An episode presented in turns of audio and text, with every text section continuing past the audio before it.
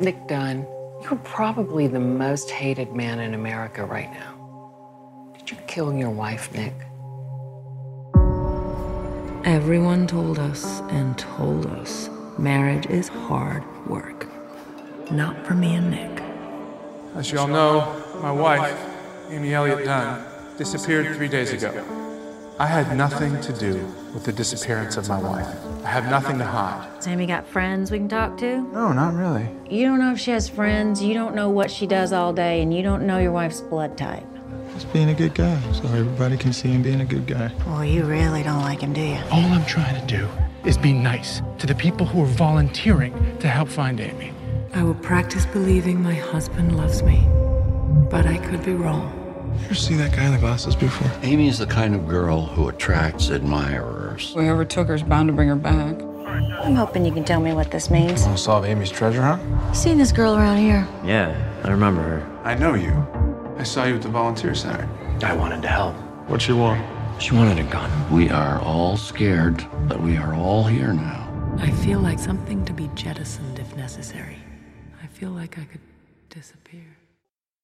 Herzlich willkommen, liebe Menschen. Es freut uns wieder, dass ihr uns euer Ohr geliehen habt. Wie ihr schon gehört habt, geht es heute um einen düsteren, um einen dunklen Film und ich freue mich, dass äh, Lukas mich mit äh, dadurch geleitet. Hi.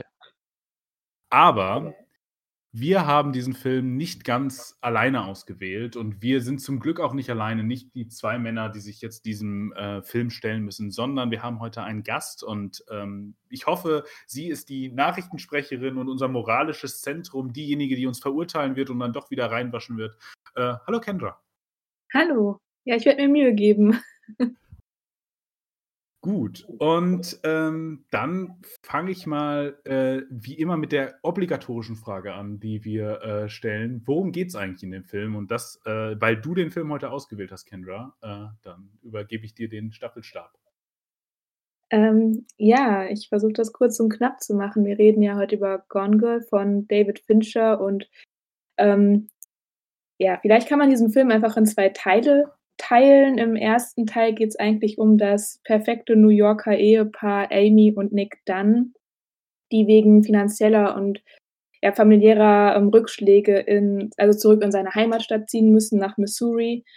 Und dann verschwindet Amy an ihrem fünften Hochzeitstag. Und je mehr die Polizei ähm, ja, Ermittlungen anstellt und je mehr Nick irgendwie versucht, selbst Hinweise zu finden, desto mehr wird irgendwie klar, dass er anscheinend seine Frau umgebracht hat. Und ähm, ja, dann gibt es quasi einen Schnitt und Teil 2 fängt an und es stellt sich heraus, dass Amy gar nicht tot ist, sondern ihren eigenen Mord von langer Hand geplant hat, um sich an ihrem Ehemann zu rächen, der sie mit einer anderen betrügt und sie halt ähm, aus New York in, nach Missouri entführt hat quasi und ja, dann wird quasi immer hin und her gesprungen zwischen Nick und Amy und ihre Flucht klappt nicht so wie geplant und sie findet Zuflucht bei ihrem Ex-Freund, den sie dann aber tötet, um ihm äh, ihre Entführung quasi anzuhängen und zu Nick zurückzukehren. Und es ist alles irgendwie sehr düster und die Charaktere sind alle sehr, ähm, ja, verrückt könnte man fast schon sagen. Und es endet irgendwie damit, dass sie es fertig bringt, von ihm ähm, schwanger zu werden und er damit quasi für immer bei ihr bleiben muss. Ganz kurz und knapp zusammengefasst. Ja, ich hoffe, ihr habt den Film schon gesehen, denn spätestens jetzt wisst ihr, worum es in dem Film geht. Ähm, genau, und dann schließt sich die noch obligatorische Frage an, weil die erste vergesse ich mal. Das hatte ich diesmal fast auch, wenn man vielleicht an der Moderation gemerkt hat. Ähm, wie fandet ihr den Film denn? Und ähm, ich würde jetzt erstmal an Lukas den äh, Staffelstab übergeben und dann ähm, frage ich dich nochmal, Kendra. Ähm, also, ich hab, das habe ich ja vorhin kurz gesagt, ich habe den vor fünf Jahren oder so gesehen, das war jetzt mein, meine zweite Sichtung.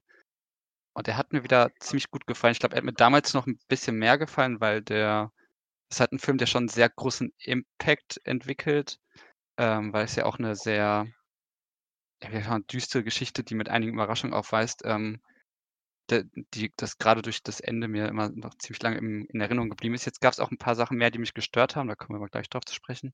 Aber ich finde, nichtsdestotrotz ist das ein, A, ein sehr, sehr gut geschauspielerter Film. Also gerade Rosamund Pike muss man da natürlich hervorheben, die ähm, wirklich grandios spielt.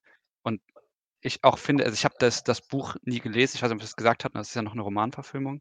Ich weiß nicht, ob das jetzt gerade schon kam, aber ähm, ist ja, glaube ich, eigentlich so ein ziemlich berühmter Thriller von Gillian Flynn.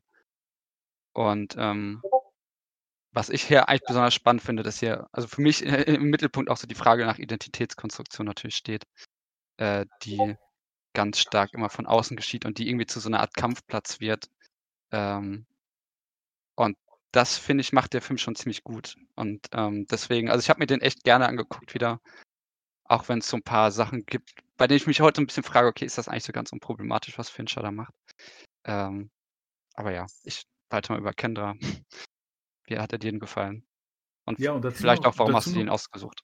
Genau, dazu nehme ich noch die Frage, weil du hast mir damals, als ich dich angefragt habe, gesagt: „Ja, ich komme gerne.“ Äh, ich überlege noch, ob ich einen Film nehme, der sehr kontrovers ist oder einen Film nehme, den ich sehr gut finde. Und die Frage ist jetzt natürlich, in welche der beiden Kategorien fällt denn dieser Film? Ähm, ja, also, ähm, um es vorneweg zu sagen, mir gefällt der Film sehr gut. Ich hatte ihn auch boah, ich glaube, es war auch schon 5 Jahre her, wo ich den zum ersten Mal gesehen habe. Ähm, beim Plot-Twist, wo quasi rauskommt, dass Amy nicht tot ist, sondern selbst quasi Strippenzieherin ihres eigenen Mordes ist, habe ich mir echt gedacht so: „Wow“, also damit hatte ich nicht gerechnet. Das hat nicht in mein normales Narrativ, ähm, einer eine einer weiblichen Figur im Thriller gepasst und das hat mich nachhaltig sehr beeindruckt. Ähm, aber ich glaube auch, das klang jetzt eben schon an, dass man das Ende sehr kontrovers, ähm, diskutieren kann und ich glaube, dass es keine einfache Antwort darauf gibt, so, ähm, wer ist der Böse, die Böse, wie geht man heraus, mit wem hat man Mitleid?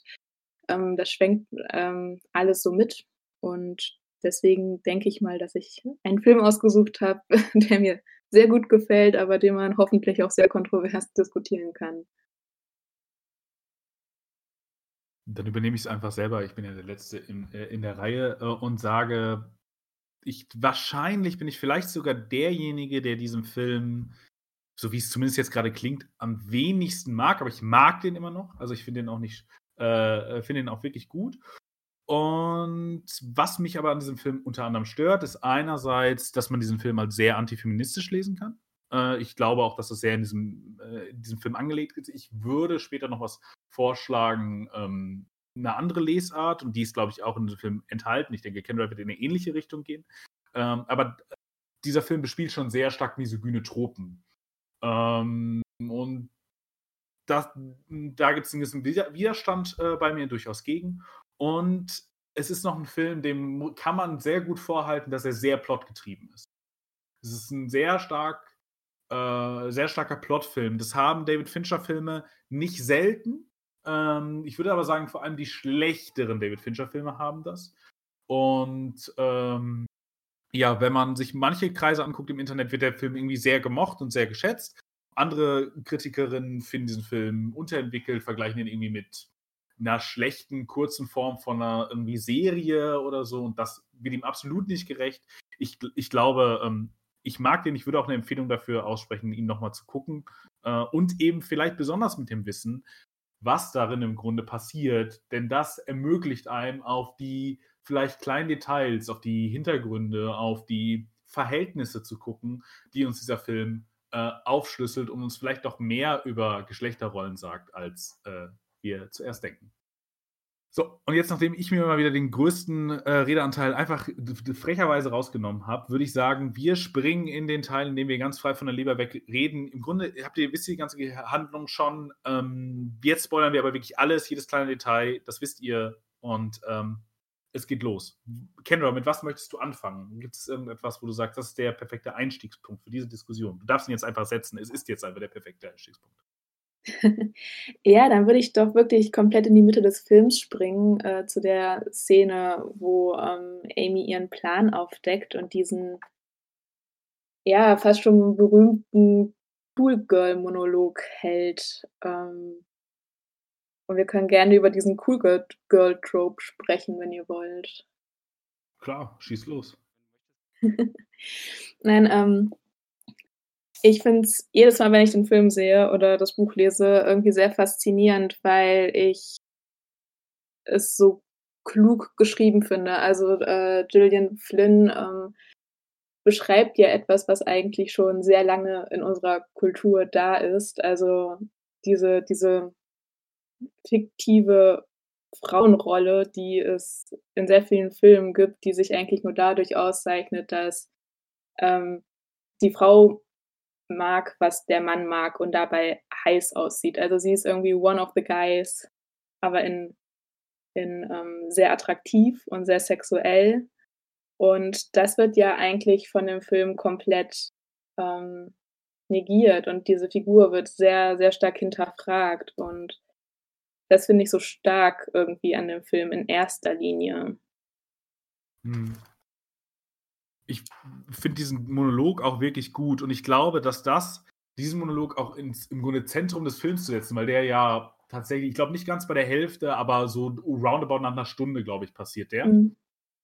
Und das ist sehr klug, den so auch als Wendepunkt zu setzen, weil er eigentlich alles, was wir vorher auch erfahren haben, nochmal rekonzeptualisiert oder uns deutlicher macht, okay, darum soll es mir im Film gehen. Ich bin nicht ganz glücklich, nicht alle meine Deutungen gehen komplett ineinander auf, weil ich glaube, dieser Film, dem fehlt nochmal so dieses finale, okay, darauf spitzen wir den Film zu, es soll wirklich nur darum gehen, aber um diese Idee von, wir konstruieren uns als Konstrukte derjenigen, die uns sehen, in Machtverhältnissen. Darum geht es irgendwie. Dieser Film beginnt bereits als sehr distanzierter Film, als jemand, der irgendwie sich in den Beobachtungsperspektiven verliert. Das ist sowieso etwas, was Finchers Kino auszeichnet.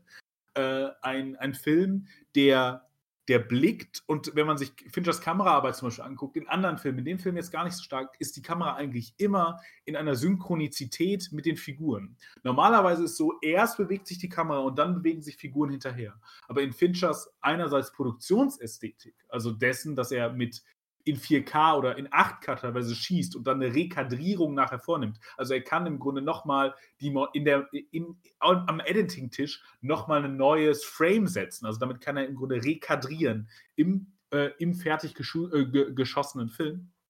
Damit schafft er eine perfekte Synchronität zwischen Bewegung der Kamera oder des Bildes und der der Figuren. Also es ist immer ein, im Grunde die Figuren können diesem, dem Blick der Kamera nicht entgehen. Und hier äh, verweist er uns jetzt zum Beispiel das erste Mal, wenn Nick nach Hause kommt, darauf, dass wir seinen Affekt gar nicht direkt mitbekommen. Es ist kein Kino des Unmittelbaren, sondern ein, ein äh, Kino des Mittelbaren, darüber, dass wir nur aus der Distanz, aus dem Blick des Nachbarns mit der Zeitung ihn schreien hören und den Blick auf das Haus sehen. Es, äh, also Fincher konstituiert schon von vornherein, da, äh, dass es hier ein Film ist, in dem es darum geht, wie wird jemand gesehen, wie konstituiert der Blick die anderen. Ähm, also eine sehr, und das äh, bereite ich jetzt schon mal vor, äh, eine durchaus psychoanalytische Lesart. So, also wenn man jetzt mit Lacan rangeht, das werde ich nicht tun. Ich glaube, ich, ich näher mich eher über Freud gleich. Aber ähm, das ist, äh, das, das ist eben spannend, dass, dass Fincher das nicht nur in so Monologen macht, wie man das vielleicht tun könnte, wenn man sagt, okay, wir machen es nur im Skript und wir lassen es nur erzählen, sondern im Grunde geht es im ganzen Film darum und das ist auch eine Ästhetik, äh, die er dann bemüht. Mhm. Und ich glaube, dass, also das war für mich eigentlich auch eines der Hauptthemen des Films, obwohl ich dazu auch gelesen habe, also ich glaube, man könnte es auch so ein bisschen über Foucault aufziehen oder so, weil ich habe auch, ähm, das habe ich auch irgendwo gelesen, dass äh, das Panoptikon so ein bisschen bemüht wird und ich glaube, das könnte man mhm. auch auf diese Art und Weise auch durchexerzieren. Ähm, weil hier ja ganz stark im Mittelpunkt steht, dass und das meinte ich ja mit Identitätskonstruktion oder per Konstruktion des Selbst, dass ja erstmal in erster Linie auf die, die Beziehung, die wir sehen, also natürlich vor allem die Beziehung mit Amy, also auch mit ihren vorherigen Freunden, ähm, aber auch generell, also vielleicht sogar generell das, das Verhältnis der Menschen untereinander, dass es eigentlich ähm, immer so ein bisschen die Frage ist, was genau, was soll in uns gesehen werden? Äh, also da, da muss man ja schon relativ indirekt denken und dass der Film das aber eigentlich relativ gut beschreibt ähm, oder darlegt, wie, wie das geschieht und dass gleichzeitig da aber noch die, diese Ebene der Öffentlichkeit natürlich äh, reingeholt wird, eben durch diese Medien- und Nachrichtenwelt. Ähm, das, glaube ich, auch nochmal so ein eigener Punkt ist, den ich jetzt vielleicht auch nicht so eröffnen will. Aber das zieht sich hier irgendwie ganz stark durch und das ist auch irgendwie das Faszinierende. Das erinnert dann auch so ein bisschen an sowas wie, ähm, ich glaube, bei Vertigo ist das ja irgendwie so eine große Rolle oder bei generell so irgendwie Filmen, wo dann irgendwie gesagt wird, ja, wen, wen lieben wir denn eigentlich? Also denn die Person oder die Person, die wir sehen wollen oder Mhm. ähm, und das taucht hier einfach immer wieder auf und das aber mit so vielen Wendungen drin, ähm, dass ich das auch recht faszinierend finde. Mhm. Ja, ich also, ich finde so beim Gucken konstruieren sich halt diese Figuren auch irgendwie, je nachdem, mit wem sie interagieren, so oft neu, dass man am Ende so 'n bisschen damit also, es bleibt so offen, so: „Wer ist das jetzt? Mit wem muss ich Mitleid haben oder, ähm, wer hat was verdient?“ Das, ähm Mhm. Ja, ich ich finde es auch so faszinierend, dass man und deswegen fand ich das mit mit der mit de diesem coolen Monolog, also mit der die coolen Mon Monolog, äh, auch so spannend, weil, ähm, ich da zu dem Zeitpunkt einmal ich habe den auf Blu-ray und habe den dann einmal angehalten da und da stand dann auch so als, ähm als, äh, Zwischentitel oder als Kapitelüberschrift irgendwie, das hieß dann auch einfach nur „Die Coole“. Und irgendwie ist gleichzeitig sagt sie natürlich, dass sie dass das halt die Rolle ist, die sie gespielt hat, aber gleichzeitig ist sie in dem Moment ja auch strahlt sie auch 'ne gewisse Coolness aus und wir werden auch irgendwie zu ihren Komplizen in dem Moment, in dem sich all das umdreht. Also, die ganze Zeit davor sind wir ja so an Ben Afflecks Seite, äh, und sind irgendwie relativ verwirrt, was dort eigentlich abgeht und dann in dem Moment, in dem sich das alles dreht, äh, haben äh, kriegen wir, glaube ich, auch schon so 'n lustvolles, ähm also also, wir genießen das. Wir wissen natürlich schon, dass es eigentlich auch recht bösartig ist, was sie dort tut, aber, ähm, wir werden irgendwie mit wir sitzen so im gleichen Boot ein bisschen mit ihr und das sind dann so Grauzonen, in die man sich plötzlich hineinbegibt, äh, und die dann nachher natürlich, wie er auch schon gesagt hat, komplett verwischen. Also, am Ende, ähm, wird's sehr kompliziert und ich mu muss da muss ich nachher auch mal auf ein Missverständnis eingehen, weil ich habe den Film damals, als ich ihn das 1. Mal gesehen habe, das habe ich jetzt erst verstanden, äh, auch an einer Stelle eigentlich ziemlich missverstanden und das fand ich dann noch mal faszinierender. Hm. Äh, das ja. Ich finde es auch so spannend, dass der Film ja mit 'nem männlichen Monolog einsetzt. Also, der Film ist am Anfang ganz klar darin, wessen Perspektive wir hier sehen. Das ist, glaube ich, auch noch für spätere Deutungen ganz entscheidend. Und in diesem Moment des Bruches es gibt ja 'ne Schwarzblende und auf einmal beginnt 'n weibliches Voice-Over und sie fängt an, zu uns zu reden. Und in diesem Voice-Over konstituiert sie sich aber bereits im Grunde als Adjutantin der Frauen, weil sie an ganz vielen Frauen vorbeifährt und sagt: „Okay, und sie konstituiert sich so und sie konstruiert sich so und sie konstruiert sich so.“ Und damit ist sie ja auch nicht nur eine individuelle Frau, 'ne äh, irgendwie ein Individuum, sondern sie ist irgendwie 'ne symbolische Figur, die die für die Frauen auf einmal eintritt in einen Film, der vorher 'ne männliche Perspektive hat, bei dem wir ja wissen, dass Ben Affleck wahrscheinlich unschuldig ist. Also, davor haben wir immer äh, denkt man ja tendenziell eher so: „Oh ja, ah, der arme Ben Affleck, okay, der ist 'n bisschen irgendwie schlumperig so, äh, und ist total überfordert mit der Situation“, aber im Grunde hat er seine Frau nicht getötet, außer er hat 'ne irgendwie, äh also, au außer es es gibt 'ne zweite Persönlichkeit in ihm oder oder was auch immer, aber diese dieser dieser Mann hat hat seine Frau nicht umgebracht, so, denn oder er ist 'n sehr guter Schauspieler. Aber i erst mal, glaube ich, geht man damit, dass man sagt: „Okay, man glaubt diese diese Unschuldigkeit von Ben Affleck, die ja auch wahr ist.“ Äh, und dann auf einmal ko kommt der Twist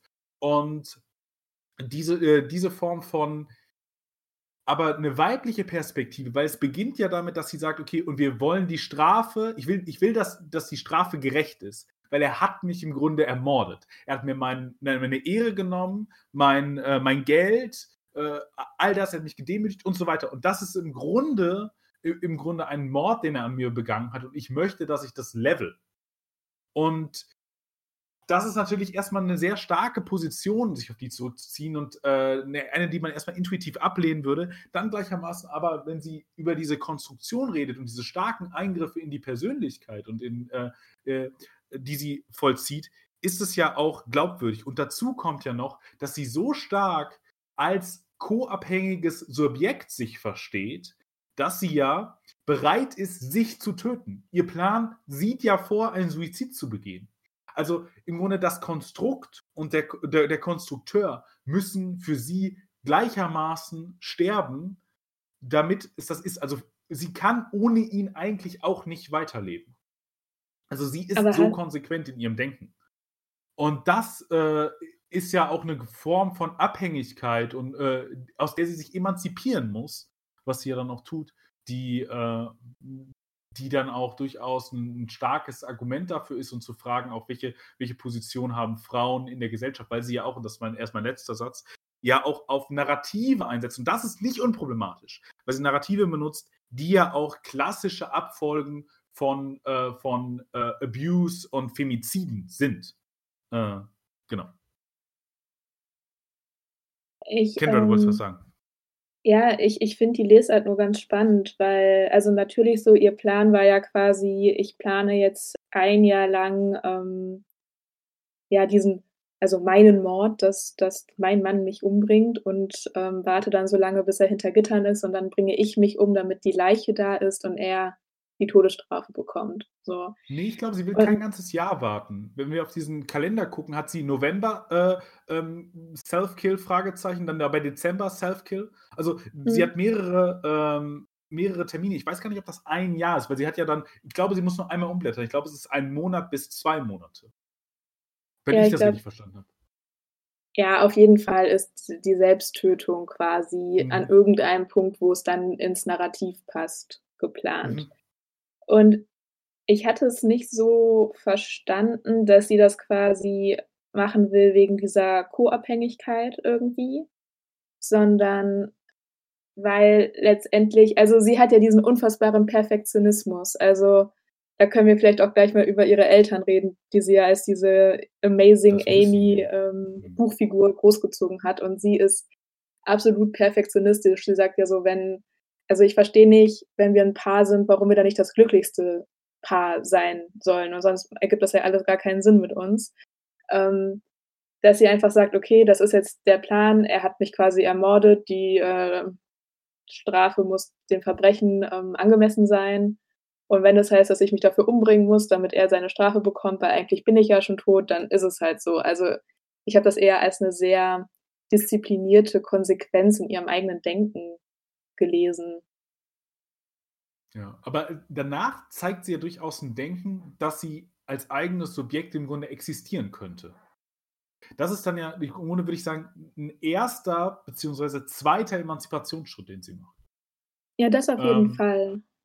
Genau, weil, weil sie dann ja im Grunde von der Idee, weil sie könnte sich ja auch einfach im Grunde in dem Moment, in dem sie ausgeraubt wird, könnte sie ja sagen, okay, gut, fair enough, so, ich nehme jetzt noch meinen letzten Fuel und fahre irgendwo hin und, äh, und bringe mich um und es, mein, mein, meine Idee von, äh, ich, ich gehe einfach, packe ein paar Steine um mich rum und schmeiß mich in den, in den Mississippi, funktioniert immer noch. Aber davon rückt sie dann ja ab, weil sie, glaube ich, ein, ganz- weil sie ganz entscheidende Erlebnisse macht. Und ähm, ja, genau, aber, aber die Eltern sind, sind total wichtig, glaube ich auch, ja.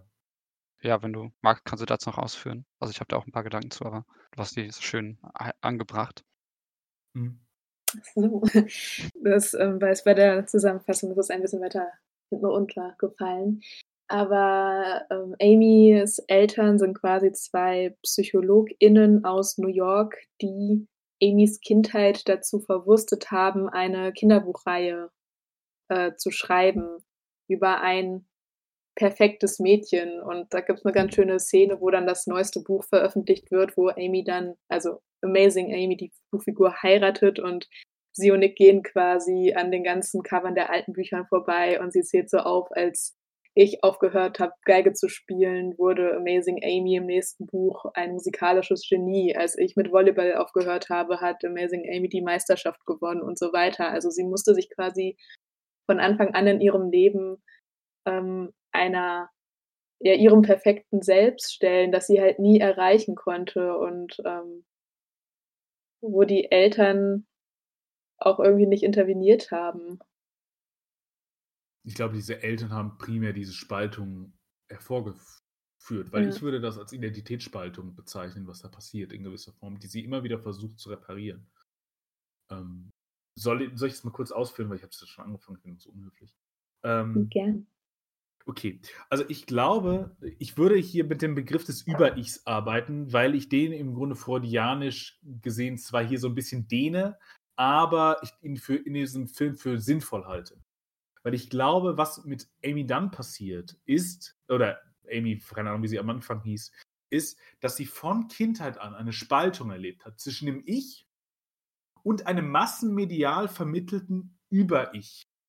Hier in, eben in der Form einer Überbietung, einem besseren Selbst. Aber im Grunde ist das Über-Ich in der Form, in der Freud es ja beschreibt, als die, die Einwirkung der Gebote und Gesetze und, und Strukturen auf uns, wie wir zu sein haben, hier einfach nur eine Verkörperung dieser, äh, dieser Figur in diesem Buch.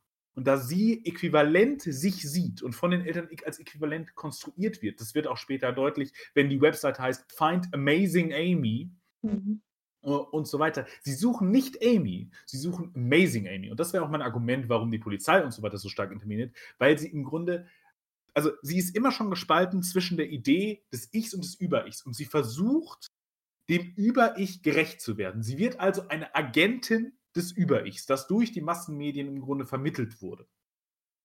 Und das funktioniert eben nur darin, dass sie ideale Vorstellungen hat und nach diesen muss sich die Welt konstituieren. Sobald das nicht mehr aufgeht, ist sie in einer extremen Krise. Denn sie ist kein Ich. Diese, diese Annäherung an das Über-Ich resultiert darin, dass das Ich verloren geht. Deswegen ist sie auch völlig okay damit, in ihrem Plan, weil, wie gesagt, es ist überhaupt nicht notwendig, dass sie stirbt. Sie könnte irgendwohin untertauchen aber deswegen ist sie auch äh, dazu bereit, sich umzubringen. Wie du eben sagst, so ein perfektionistisches Denken. Dieses Gebot des Scheiterns kann es nicht geben. Und in der Perfektion dieses Planes, dieser muss perfekt vollzogen werden, aber dieser wird da, darin perfekt vollzogen, wenn sie sich auslöscht. Da sie aber kein Ich ist, keine Entität, die im Grunde ein Recht auf Leben hat, was immer das ist, wo, wo, wo, wo, der, der eigene Körper äh, insistiert. Das ist das Elementarste. Wir wollen am Leben bleiben da das ausgelöscht wird, macht es überhaupt nichts aus zu planen, dass äh, äh, eben, äh, eben dieses Ich sich selbst auszulöschen. Denn sie ist nur noch Agentin des Über-Ichs. Das ist eine Emanzipationsstruktur, die sie dann in der, in, in der Welt äh, erlebt, in der sie mit der realen Welt konfrontiert ist. Weil vorher lebt sie auch komplett von diesem Pfand, aus, von dem sie gelernt hat, sie muss sich nur selber genug ausbeuten lassen. Denn sie lebt ja in, im Grunde, seitdem sie klein ist, in einer abusive und ähm, ausbeuterischen äh, Verhältnissen, wie sie mit ihren Eltern lebt. Denn diese Eltern äh, fügen ihr ja, das, das merkt man ja, wenn sie bei dieser Buchvorstellung darüber redet, äh, äh sie ist immer mir einen Schritt voraus, ich bin irgendwie nie gut genug und so weiter. Die fügen ihr tatsächlich und irgendwie der, äh, sie hat ein Haustier bekommen, das Mädchen aus den Kinderbüchern, sie aber nicht.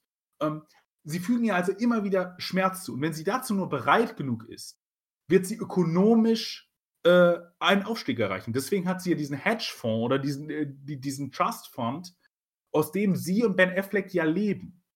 Und das ist auch ein Moment, in dem sie konfrontiert ist mit einer, äh, mit im Grunde den Non-Homeless Homeless People oder in, auf jeden Fall sowas wie einer irgendwie ich mag diese seismografische Idee nicht, aber ich sage es jetzt einmal, Unterschicht oder irgendwie so einer, so einer Klasse von Menschen, die eigentlich verdrängt sind. Das gehört nämlich auch noch dazu. Ist eigentlich eine relativ komplizierte Konstruktion, weil wir nachher die Polizei noch mit reinholen müssen.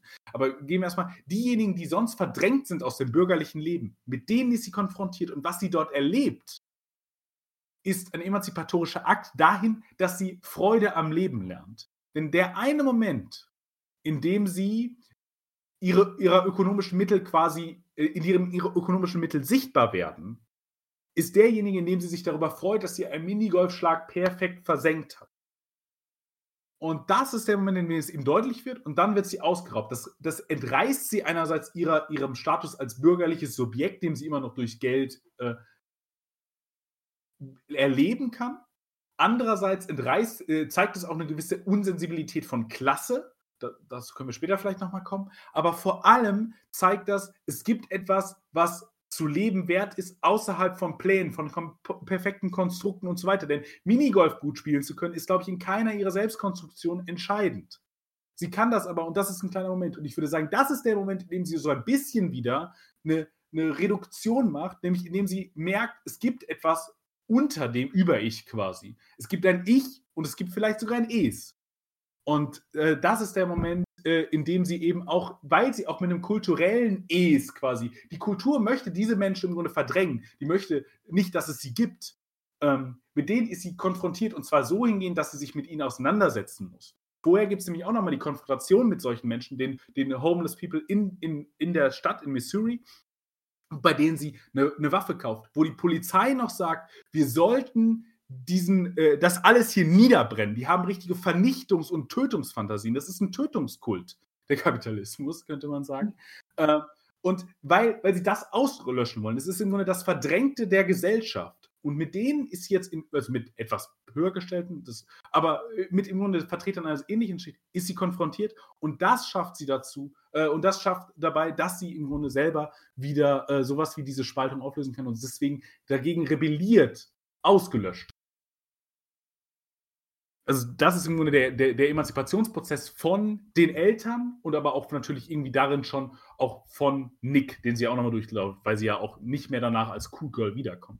Das ist, würde ich sagen, in gewisser Form ein emanzipatorischer Akt. Und dass, dass der Film das absolut intendiert, dass, glaube ich, so, dass so gelesen wird, ist auch darin, dass Nick am Ende, wenn sie in dieser großen Scharade von den Massenmedien sind, dass sie das immer noch hinbekommt und dann äh, äh bekommt sie das ja immer noch hin, diese Scharade zu spielen. Und Nick dreht sich dann zu den Eltern um und sagt, You must be so proud of her.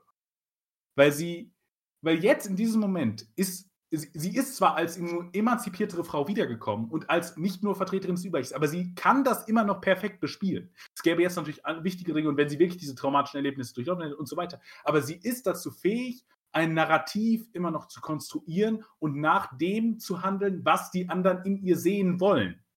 Ähm, und deswegen, dass wir, dass wir am Ende nochmal explizit die Eltern so adressieren, die zwischendurch ja so ein bisschen zu, zu Randfiguren werden, ist, glaube ich, auch nochmal eine Artikulation zu sagen, und hier sehen wir nur die Konsequenz, die diese Eltern aus dieser Frau gemacht haben. Das ist eine, das sind, ähm, es ist, sie ist immer nur die, das Resultat einer, ein, eines Machtverhältnisses, das auf junge Frauen äh, gelegt wird oder auf Mädchen auch gelegt wird, in einer Gesellschaft, unter der sie bestehen kann, bei dem sie natürlich ein besonderer, eine besonders herausstehende ist. Aber es ist, sie ist Resultat, sie ist nicht böse oder so, sondern sie, sie handelt nur danach, wie sie erzogen und wie sie, wie sie im Grunde zerstört wurde, um wieder zusammengesetzt zu werden als Konstrukt.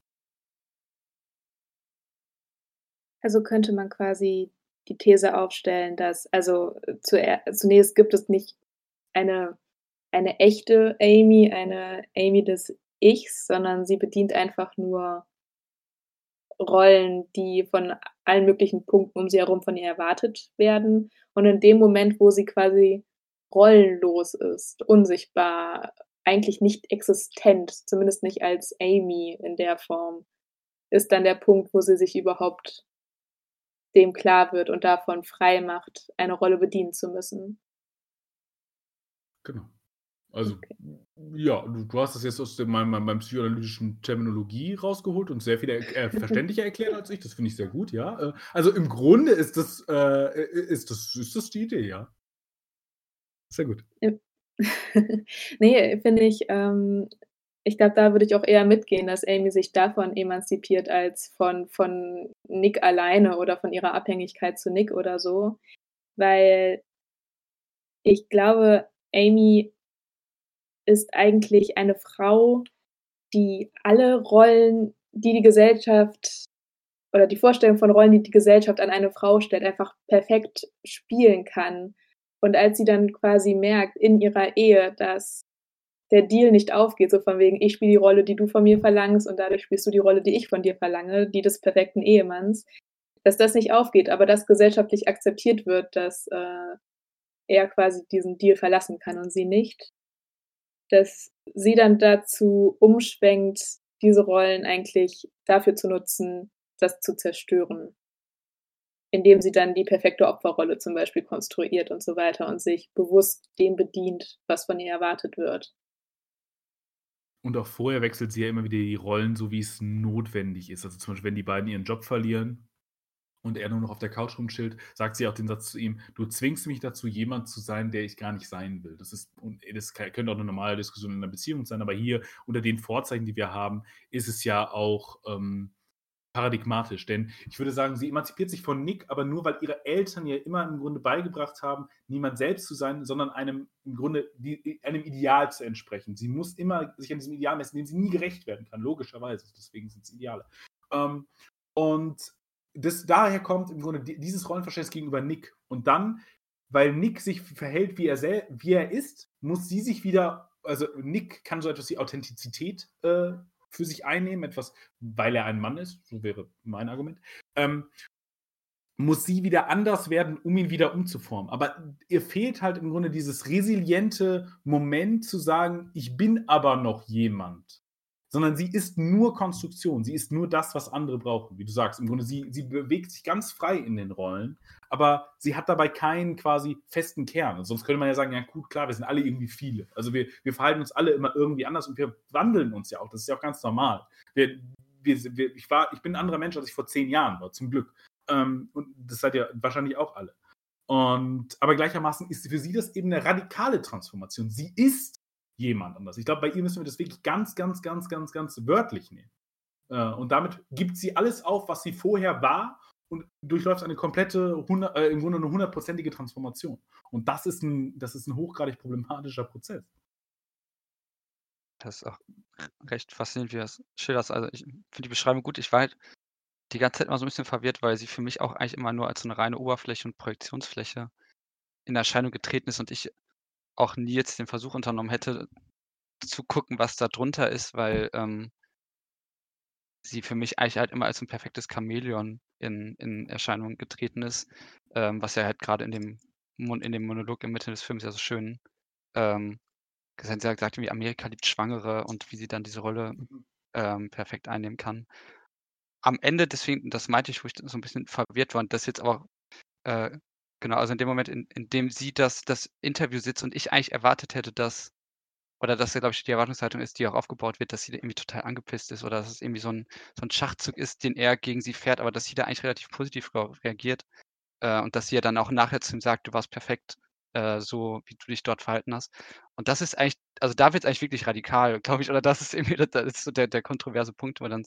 erreicht wird, dass es irgendwie vielleicht sogar tatsächlich funktionieren könnte am Ende. Also, wenn wir jetzt über das Ende sprechen, dann ist das so die große Frage. Äh, und dass da natürlich dann, glaube ich, auch generell natürlich 'ne Aussage getroffen werden soll über oder getroffen werden kann über zwischenmenschliche Beziehungen. Ähm Aber darf ich noch mal einmal auf deinen Begriff der und Projektionsfläche vorher eingehen? Äh, klar. Weil ich den so perfekt finde. Weil das ist im Grunde das, was sie vorher ist.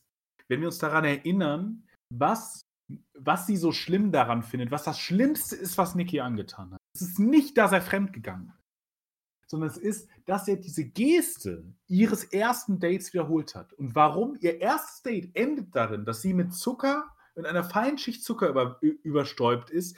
Ihr ganzes Gesicht ist noch weißer als sonst. Sie trägt im Grunde noch eine Maske. Und was Nick macht, ist, er macht eine Fingerbewegung, um einen ganz kleinen Teil ihres Gesichtes quasi wieder aufzudecken. Üre über ihre Lippen. Das ist einerseits 'ne erotische Geste, okay, gut, fair enough, ist scheißegal. Aber was er jetzt wieder macht, ist, er macht das mit der anderen Frau auch. Aber da wird eben klar, dass er sie nicht verstanden hat. Ich glaube, deswegen ist es das Schlimmste, wa was er getan hat, weil da die beiden machen das im Schnee. Man könnte jetzt denken, es ist ähnlich, ist es überhaupt nicht. Denn diese Frau hat keine erneute Maske aufgelegt bekommen, sondern man sieht, dass es einfach nur so 'n Anmach-Move von Nick ist. Ich glaube, sie aus ihrer Sicht kann man das interpretieren als, er erkennt an, dass ich jemand bin, der immer eine Maske trägt, aber der bereit ist, so ein bisschen diese Maske abzustreifen, der mich ein bisschen erkennt. Du du kannst mich niemals ganz erkennen, denn ich bin eigentlich niemand, aber der eben in diesem Fingerstrich so ein ganz klein bisschen, äh, ihre ihr wahres Ich quasi offenlegt. Und das ist der das Größte und das das Liebendste, was so einer Person im Grunde was ihr überhaupt passieren kann. Dieser Film errettet auch auf 'ne perverse Art die einzig wahre Liebe übrigens, äh, auch in dieser Geste. Also im Grunde ist war das für sie eine Geste des Erkanntwerdens, was ihr vorher noch nie passiert ist, weil sie vorher immer nur verkannt wurde, äh, und dann versucht hat, dieser Verkennung mit dieser Verkennung identisch zu werden. Und jetzt reproduziert er das bei der anderen Frau und es und es zeigt ihm, dass er sie nie wirklich erkannt hat, ihrer Meinung nach. Ich glaube, das ist der elementare Bruch, der zwischen den beiden passiert. Und warum da der die Frage der der Projektionsfläche noch so gut ist, ist, dass sie die ganze Zeit vorher eine Projektionsfläche ist, finde ich total gut, ja. Und was passiert dann im ersten Moment, wenn sie in diesem Ressort im Grunde ankommt oder im zweiten? Ähm, sie nimmt 'nen Hammer und haut sich selbst aufs Gesicht. Sie führt also sie sie sie man könnte ja auch andere Formen von irgendwie Zeichen von äh, von irgendwie häuslicher Gewalt sich zutun. Aber sie schlägt sich explizit ins Gesicht, fügt dieser Oberfläche also im Grunde Brüche, weil eventuell ist ist sogar äh, ist ist ist der Gesichtsknochen gebrochen. Auf jeden Fall fügt sie dem Gewebe darunter eine Schädigung zu und damit geht die Fläche, die vorher ja auch ihr sie hat ja so 'n unglaublich weißes und glattes Gesicht Und damit verliert es auch diese, diese Flächigkeit. Das ist im Grunde der erste Moment, in dem sie eine körperliche Resilienz entwickeln kann gegen nur ein Bild zu sein oder irgendwie, äh, irgendwie etwas Echtes zu haben, die Nick ja durch sein Kinn immer hat. Bei ihm ist es eher eine problematische Sache, aber es ist trotzdem eine Resilienz des Echten, weil sie immer wieder gegen Narration steht. Sein Kind ist ja auch immer wieder, wenn, wenn sie sagt, okay, ich kann ihn nichts ernst nehmen, weil er ja auch oft Wahrheiten sagen muss, die er vielleicht gar nicht so denkt. Also so, ähm, ja, okay, das Geld ist mir eigentlich egal, ähm, gib das mal ruhig deinen Eltern, denn am wichtigsten ist, äh, und dann legt er die Finger auf den, ähm, sein Kind und äh, dass wir einander haben. Und der Körper im Grunde wehrt sich hier dagegen und sagt, es gibt schon noch sowas wie eine Wahrheit, aber im Grunde leben die beiden ja in der Welt der Narrative, so wie wir alle in dieser Medienwelt. So, das ist ja auch ein Punkt des Films. So, und da ist ja vielleicht der Moment, in dem sie ihre Flächigkeit, wenn sie sich mit dem Hammer schlägt, ihre Flächigkeit aufbricht und damit eine körperliche Resilienz entwickelt. Resilienz ist eigentlich ein ganz furchtbares Wort, dieser neoliberalen, ah, nee, löscht das. Äh, eine, eine, Widerständigkeit, wir übernehmen das, äh, wir nehmen das deutsche Wort, das nicht so neoliberal überformt ist, äh, eine Widerständigkeit entwickelt, ähm, die ihren Körper als mehr als Projektionsfläche im Grunde markert. Also weil weiß und so, Leinwand, Projektionsfläche und so weiter. Aber das ist dann ja irgendwie blau, rot und so weiter. Und es ist natürlich traurig, dass sie das durch so ein, äh, durch so ein selbstverletzendes Verhalten einleiten muss. Aber ich glaube, das, das wäre vielleicht nochmal äh, eine Erweiterung dieser, dieses Begriffs der Projektionsfläche. Und ich glaube, er passt auch echt gut dazu, wenn wir noch diesen, diesen ganzen Medien-Öffentlichkeitsdiskurs haben, ähm, bei dem man sich auch so ein bisschen fragen kann, wie, wie klug oder plump man das eigentlich findet. Denn der, ein, der, der große Konflikt in diesem Film besteht ja eigentlich auch daraus, ähm, erstmal zu definieren, was Amy ist. Also das, das will ja die, also wenn wir diese ganze Frage, das Battle quasi haben zwischen Amazing Amy, also das, was die Öffentlichkeit sieht und gerade was die Eltern projizieren ähm, und was durch die Medien natürlich projiziert wird, ähm, und natürlich der, der Gegenversuch oder eine Zeit lang zumindest der Gegenversuch von, ähm, von Nick und dem Anwalt ist dann ja zu sagen, okay, eigentlich müssten wir, ihr müssten jetzt eigentlich ihren Ruf schädigen, um die Argumentation äh, außer, außer Kraft zu setzen. Und dass wir hier natürlich dann so an einen Punkt kommen, wo dann eigentlich auch vielleicht die Wahrheit gar nicht mehr so entscheidend ist, was ist geschehen, sondern was ist Amy eigentlich für eine Person und dadurch natürlich auch, was ist Nick für eine Person. Also dass äh, hier die Öffentlichkeit und die Figuren darin irgendwie zu Richtern ernannt werden, ähm, und das natürlich ganz stark durch diese, weiß nicht, wenn jetzt Boulevardjournalistin oder so, oder das vielleicht sogar noch schlimmer, ähm, die hier dann in Szene gesetzt wird, die so den Mob irgendwie so äh, anheizt, ja die ganze Zeit Nicks Haus und das der, der Schwester ähm, verbarrikadiert oder belagert. Und ähm, das auch zum Teil sehr stark inszeniert wird, wenn Nick irgendwann am, am Flughafen sitzt und dann ihm genau das, das Gesicht, also die, einerseits auch die Oberfläche des Fernsehens, also es sind auch überall Fernsehgeräte, es ist ja auch irgendwie so ubiquitär. Und dann die, die ähm, Sprecherin ihn auch eigentlich direkt anschaut und ihm immer näher kommt und so, auch suggeriert wird, dass er total eingedrängt wird ähm, von dieser Öffentlichkeit. Und ich mir auch die ganze Zeit so ein bisschen dachte, in diesem Konflikt spielt eigentlich auch nicht mehr unbedingt die größte Rolle, was ist mit Amy geschehen, sondern was ist halt Amy für ein Mensch. Ähm, also ich habe, man hat auch teilweise das Gefühl, oder mir kam es mir so vor, es soll suggeriert werden, es ist auch für die Menschen gar nicht so wichtig, Amy zu finden, sondern glaube ich erstmal daran bestätigt zu sehen, dass Amy irgendwie amazing Amy ist und dass Nick äh, das ist, was er ist. Ähm, auch wenn das dann natürlich ab der Hälfte dann oder dann irgendwann sich durch den Twist dann der Fokus sich verschiebt. Aber ich glaube, das äh, wirkte für mich so wie eine der äh, Kernaussagen dieser, dieser ganzen Mediengeschichte. Äh, und vielleicht noch als kleinen Anhang dazu, äh, dann bin ich damit auch fertig, dass, ähm, dass ich auch spannend finde, wenn Amy dann diese Vergewaltigung durch Daisy vortäuscht, dass sie ja auch das vor einer Kamera tut und dieses ganze Haus ja mit Kameras ausgestattet ist. Ähm, und sie einerseits sage ich natürlich einfach, da passt die Projektionsfläche natürlich wieder perfekt, weil sie kann sich perfekt auch vor der Überwachungskamera inszenieren die ja dadurch auch einfach so ein weiterer Akteur ist, wie jetzt äh, die Fernsehkameras und vielleicht auch der Film selber. Also wir schauen ja auch einen Film ähm, und dass der Film vielleicht auch da sich wieder so ein bisschen selbst reflektiert. Ähm, und dass eigentlich auch, also die Kamera irgendwie zum Evidenzmedium wird, zum Übertragungsmedium und ihre Projektionsflächen, ihr Projektionsflächen-Dasein ähm, eigentlich auf so vielen Ebenen hier irgendwie ausgespielt wird und ja auch einfach perfekt passt. Ja, äh, äh, total, um da direkt einzuhaken. Ähm, das ist natürlich, wie sie sich als Opfer inszeniert, ist ja komplett ähm, in dem, also das perfekte Narrativ von True Crime, wenn man so will. Also es gibt ja auch das sogenannte äh, Missing White Woman Syndrome, das in Amerika ganz stark verankert ist. Also eine Geschichte ist dann gut, wenn am besten eine weiße, am besten gut aussehende, noch besser reiche Frau vermisst wird. Weil mhm. das ist die Geschichte, wo jeder weiß, es war der Ehemann. Und sie ist dann Americans Darling, so, also vom Narrativ her. Und sie nutzt das ja komplett aus. Man sieht ja, glaube ich, dort auch in einer Szene, wo sie dann irgendwelche True Crime Bücher liest und eine True Crime Serie guckt und ähm, eigentlich führt sie das dann einfach par excellence aus und da fand ich es so interessant, als sie dann in dieser Hideaway-Hütte da mit ihrer neuen Freundin sitzt und sie quasi ja. sagt so. Na, ich glaube, sie war voll die Bitch.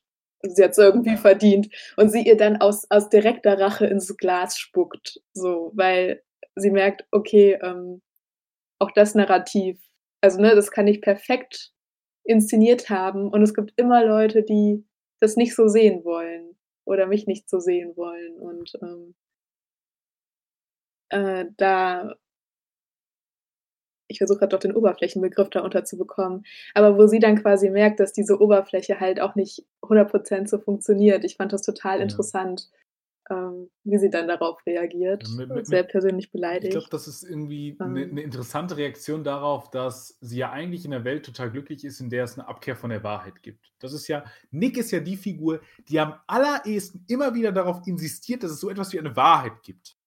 Und alle um ihn herum sagen, hör auf mit der Scheiße. Wahrheit geht sie nicht. Uns interessiert ja. Wahrheit nicht. Wahrheit, Wahrheit ist in dieser Welt nicht mehr wichtig.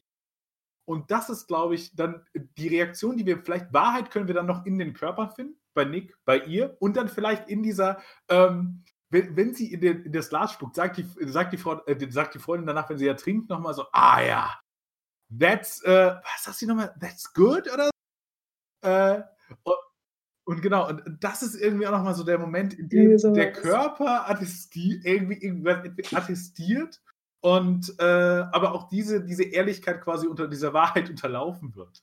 Und ähm, ich glaube, die logische Konsequenz daraus, warum dieser Film uns von Anfang an sagt, dass es hier gar nicht mehr um Wahrheit gehen kann und Nick eben der, der einzig Naive ist, der daran festhält, ist, dass es, was ich am Anfang sagte, das ist ein Film, der nicht der Unmittelbarkeit ist, denn Affekt hat eine etwas elementar Wahres, zumindest etwas, das wir nicht als unwahr entlarven können.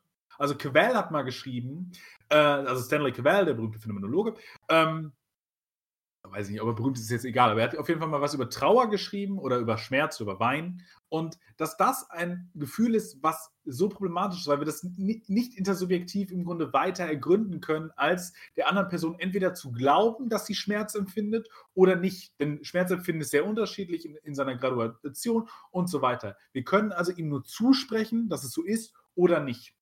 Und das ist natürlich ein sehr großer, also das ist jetzt, oh, jetzt oh, wenn wir irgendwann mal E-Mails bekommen, dann kriege ich ganz viele böse E-Mails über, über eine Vereinfachung von philosophischen äh, Texten von Leuten. Äh, und naja, auf jeden Fall ist das natürlich eine absolute Abkehr dessen, zu sagen, es gibt so etwas wie eine elementare Wahrheit, und das sehen wir auch hier, sondern es sind alles nur Narrative, die wir glauben oder nicht glauben.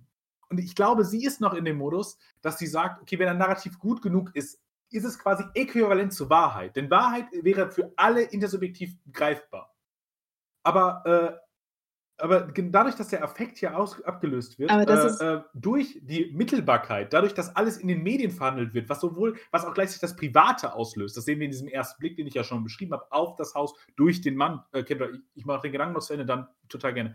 Ähm, und dadurch geht im Grunde die, das Wahre und das, das Unmittelbare verloren. Und wir leben in einer Welt, in der es nur noch um Narrative geht, äh, die sich gegeneinander stellen. Und selbst wenn das Narrativ perfekt ist, selbst dann sind es nur konträre Sichtweisen auf eine Welt, auf Optionen, die da sind, ähm, die, die zu keiner tieferen Wirklichkeit, äh, oder zu keiner tieferen Wahrheit mehr gelangen können.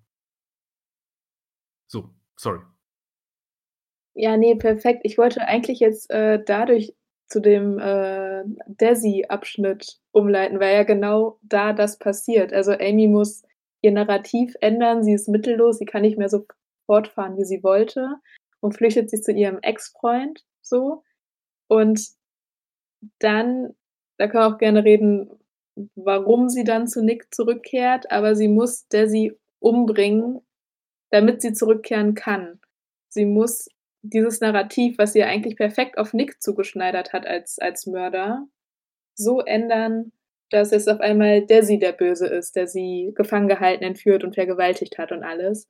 Und sie dann quasi aus, ähm, ja, aus, wie, wie heißt das? Self-Defense, ja. Ähm, Selbstverteidigung? Nee. Ja. ja, genau, also sich aus der Situation retten kann. Und sie kommt blutüberströmt, filmreif am Haus an. So Nick weiß, dass alles gespielt ist und die Polizistin weiß das auch. Die Polizistin weiß, das kann nicht die Wahrheit sein. Das passt irgendwie alles vorn und hinten nicht zusammen. Aber weil sie das Narrativ dieser entführten, vergewaltigten Frau verkörpert und quasi halbwahre Antworten geben kann und letztendlich einfach sagt so, ich bin vergewaltigt worden, Sie haben einen schlechten Job gemacht, ist das dann auf einmal die Wahrheit und wird dann abgeschlossen. Und, äh, es ist so spannend, dass das äh, ja. hier als Mediendispositiv verhandelt wird. Nämlich auch nochmal mit Desi kommt nämlich nochmal etwas anderes hinein. Wenn wir nämlich vorher einen Mann sehen, der in einer Bilderwelt auf einmal der Frauen gefangen ist. Denn es gibt ja die, die Figur des, des Vaters von Nick zum Beispiel, bei der man sich fragt, wo, warum ist der eigentlich drin? Du bräuchtest den gar nicht dann ist, glaube ich, die Antwort darauf, dass der Nicks Vater nochmal ein Verweis auf das schwächelnde Patriarchat ist auf die, die inkompetenten Männer, die ihre Machtposition nämlich nicht mehr halten können. Denn wir sehen hier eine supermächtige Frau, die in einem Dispositiv von Frauen, den Bildern der Frauen nämlich agieren kann. Weil, wenn ihr mal darauf achtet, all diese, all diese Menschen, die dort agieren, sind irgendwie Frauen. Die, äh, diese, äh, ich will sie immer Karen Cross nennen, weil im Mentalist heißt sie Karen Cross, äh, die Figur. Spielt sie eine sehr ähnliche Figur, die Schauspielerin. Äh, und die Serie habe ich öfter gesehen, als ich das hier zugeben möchte. Ähm, auf jeden Fall, die, die, die, dieser, dieser äh, im Grunde dieser Moralapostel, im, in diesem Moralapostin äh, des, des Fernsehens und dann diese Frau, der er das, äh, das Interview nochmal gibt. All das sind Frauen. Auch, auch die Expertin, die dann irgendwie zugezogen wird, wenn es darum geht, dass er vermutlich seiner Schwester doch ein bisschen zu sehr äh, zu nahe steht, äh, ist auch eine Frau. Also all das, was, was Amy macht, ist, äh, oder, oder was auch passiert, auch die, die Chefermittlerin ist eine Frau, auf die müssen wir nochmal anders eingehen. Aber äh, weil, weil du eben sagst, die ist am Ende doch an der Wahrheit interessiert, wohingegen das die Medien dann doch gar nicht sind.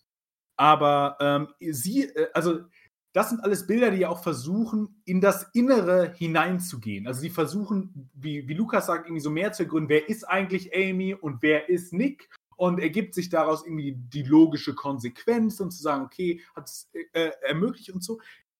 Und dahingehend haben wir dann, das ist also Grunde so ein Fernsehdispositiv, was wir da sehen.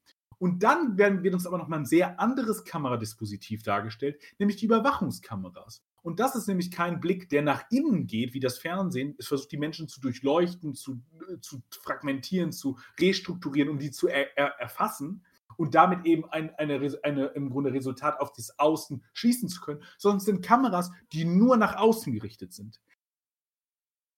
Das ist also ein Überwachungsdispositiv, das ich, glaube ich, als männlich hier assoziiert sehen würde. Denn wenn Nick vorher der, der im Grunde ahnungslose Mann ist, der in, de, in den Dispositiven der Frauen sich bewegen muss, seine Schwester ist übrigens auch sein Über-Ich, äh, dazu kommen wir vielleicht nochmal irgendwann, ähm, ist sein externalisiertes Über-Ich, weil er weiß gar nicht, wie er sich in diesen Räumen bewegen kann. Unter anderem, weil dieser Film, und das ist problematisch meines Erachtens nach, diesen Männern immer noch Essentialität zuspricht. Und Desi äh, hat eben auch etwas selbst, sich eigenes, dass er im Grunde nicht das Innen überwachen muss, weil das ist unproblematisch. Er ist selber, dieser Ort ist, nur er muss es nach außen hin überwachen. Und, und in dieser Disposition, aber auch diese kann sie ja bespielen. Und das, äh, das ist klug. Aber hier sehen wir eben eine, eine Dichotomie dieser Bild, äh, Bildwelten, wie sie auf die Welt zugreifen. Fernsehen eben auf Innen und über das Innen aufs Außen. Und, und die Überwachungskameras immer auf ein Außen. Hier nochmal äh, auf äh, einen weiteren Quelltext äh, äh verwiesen, dass das Fernsehen natürlich auch ganz stark als Überwachungsdispositiv gelesen werden will, äh, gelesen werden kann und damit auch immer irgendwie so ein Monitoring ist, also ein, die Welt überwachen, um zu sehen, äh, wie es draußen ist. Also irgendwie vielleicht einen zweiten Modus des Fernsehens, den wir uns hier vorgesetzt kriegen, den der Film in einer im Grunde Thematisierung dieser beiden Mediendispositive ja auch überschreitet. Das ist total evident, muss aber mal kurz gesagt werden Natürlich wissen wir hier viel mehr, als alle anderen aus ihren Mediendispositiven überhaupt wissen können oder auch nur wissen wollen im, äh, äh im Thema des Fernsehens. Für die ist es ja egal, denen geht es ja um Einschaltquoten. Und äh, deswegen ist es hier natürlich auch ein Medienantagonismus, dass der Film sich hier auch immer noch als Film errettet. Denn es geht eben nicht als Serie, als Fernsehproduktion auf. Diese würde noch anders äh, auf die Sache blicken müssen. Und deswegen ist es, glaube ich, ähm, äh, ist es, glaube ich, eben auch eine, eine ne Frage, wie, äh, wie, wie, Film, wie sich Film zu diesen Mediendispositiven verhalten kann. Sorry, ich, ich habe das Gefühl, ich habe irgendeinen Punkt gelassen, an dem es keine Anschlussmöglichkeiten mehr gibt. Soll ich dann noch was weiteres anbieten? Äh, ich denke ja. Ihr könnt auch einfach, ihr, ihr, ihr, könnt einfach einen, einen, neuen Punkt nennen, wenn ihr wollt. Ich muss ja nicht jetzt hier das an mich ähm, was, was ich mich so ein bisschen gefragt habe, das ist so ein Vorwurf, den ich an den Film gehört habe. Ich glaube, das klang bei David auch am Anfang schon mal an. Ähm, diese Frage, inwiefern der Film halt misogyne Narrative bedient. Also gerade wenn wir ähm, dass sie sich, also es gibt, es gibt im, im Film einen sehr bösen, also einen irgendwie schon schön, aber auch vor allem bösen Satz ähm, vom Ex-Freund oder einem der Ex-Freunde von Amy, wenn er irgendwie, ähm, wenn Nick ihm diese Geschichte erzählt und irgendwie sagt, oh, sie hat sich vom, ich glaube, vom Verwaltungsopfer zum Mordopfer irgendwie, äh, hat sich hochgeschafft oder irgendwie sowas entwickelt. Und das so die Stille ist, also ist eigentlich, es ist eigentlich ein sehr treffender Satz, aber es ist natürlich auch gleichzeitig, merkt man daran vielleicht schon so ein bisschen den, den Vorwurf, den es an dem Film gibt, dass eben dieses, das auch vorgeworfen wurde, das würde mich interessieren, wie ihr dazu steht. Ich habe da noch nicht so eine richtig gefestigte Meinung zu. Ähm, ob der Film auch irgendwie so ein Narrativ bedient von äh, der Frau, die sich irgendwie auch als Vergewaltigungsopfer inszeniert oder als Mordopfer, die irgendwie auch versucht, aus dem Opferstatus einen Profit rauszuholen. Ähm, und dass dadurch, also dieser sehr feindliche, dieses sehr feindliche Narrativ, ähm, ob das hier irgendwie auch drin ist oder ob der Film das irgendwie klüger macht. Weil das ist ja auch gerade, also gerade bei Desi in dem Desi-Part, also mit dem können wir gleich noch anders reden, aber ähm, da geht es natürlich dann auch auf den Höhepunkt so ein bisschen zu. Willst du zuerst, David? Habe immer das Gefühl, so viel zu reden, aber ich, ich mache es mal kurz, weil ich glaube, ähm, ich dazu später nochmal was, äh, was etwas ausführlicher sagen muss. Ich glaube, diese, diese Lesart ist total drin. Das stört mich auch. Ich glaube, wenn man diesen Film, aber gleichzeitig ist der Film klüger. So.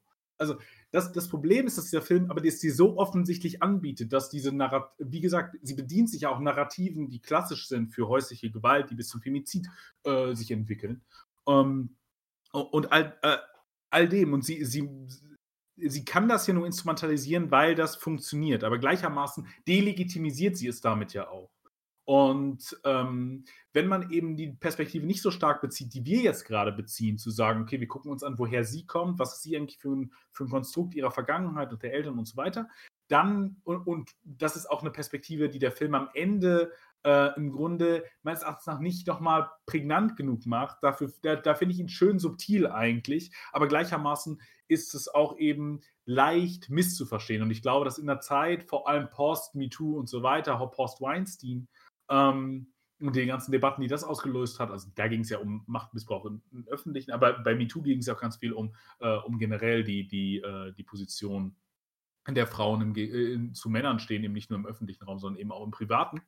Hat es dann nochmal befasst. Und dahingehend finde ich das durchaus ein Film, der sehr viel potenziellem Wasser auf die Mühlen ist von, äh, von Menschen, die eben sagen, ja, die denken sich das auch alle nur aus, um berühmt zu werden oder und so weiter. Also dahingehend halte ich diese Lesart für, für total leicht im Film zu sehen und deswegen vielleicht auch ein Film, der sich vielleicht ein bisschen mehr dagegen stellen müsste selber.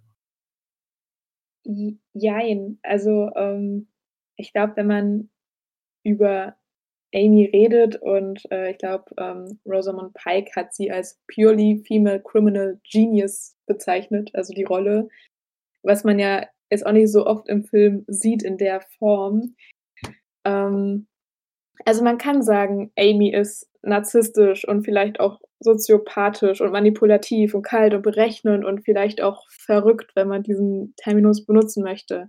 Und sie hat falsche Vergewaltigungsvorwürfe gemacht, sie hat einen falschen Femizid quasi ähm, inszeniert, sie benutzt Schwangerschaft, um ihren Mann zu erpressen und das alles. Und man kann natürlich sagen, das ist irgendwie falsch, weil wir auf einmal eine Frau sehen, die ihre Weiblichkeit als Waffe benutzt, um, ja, Böses zu tun.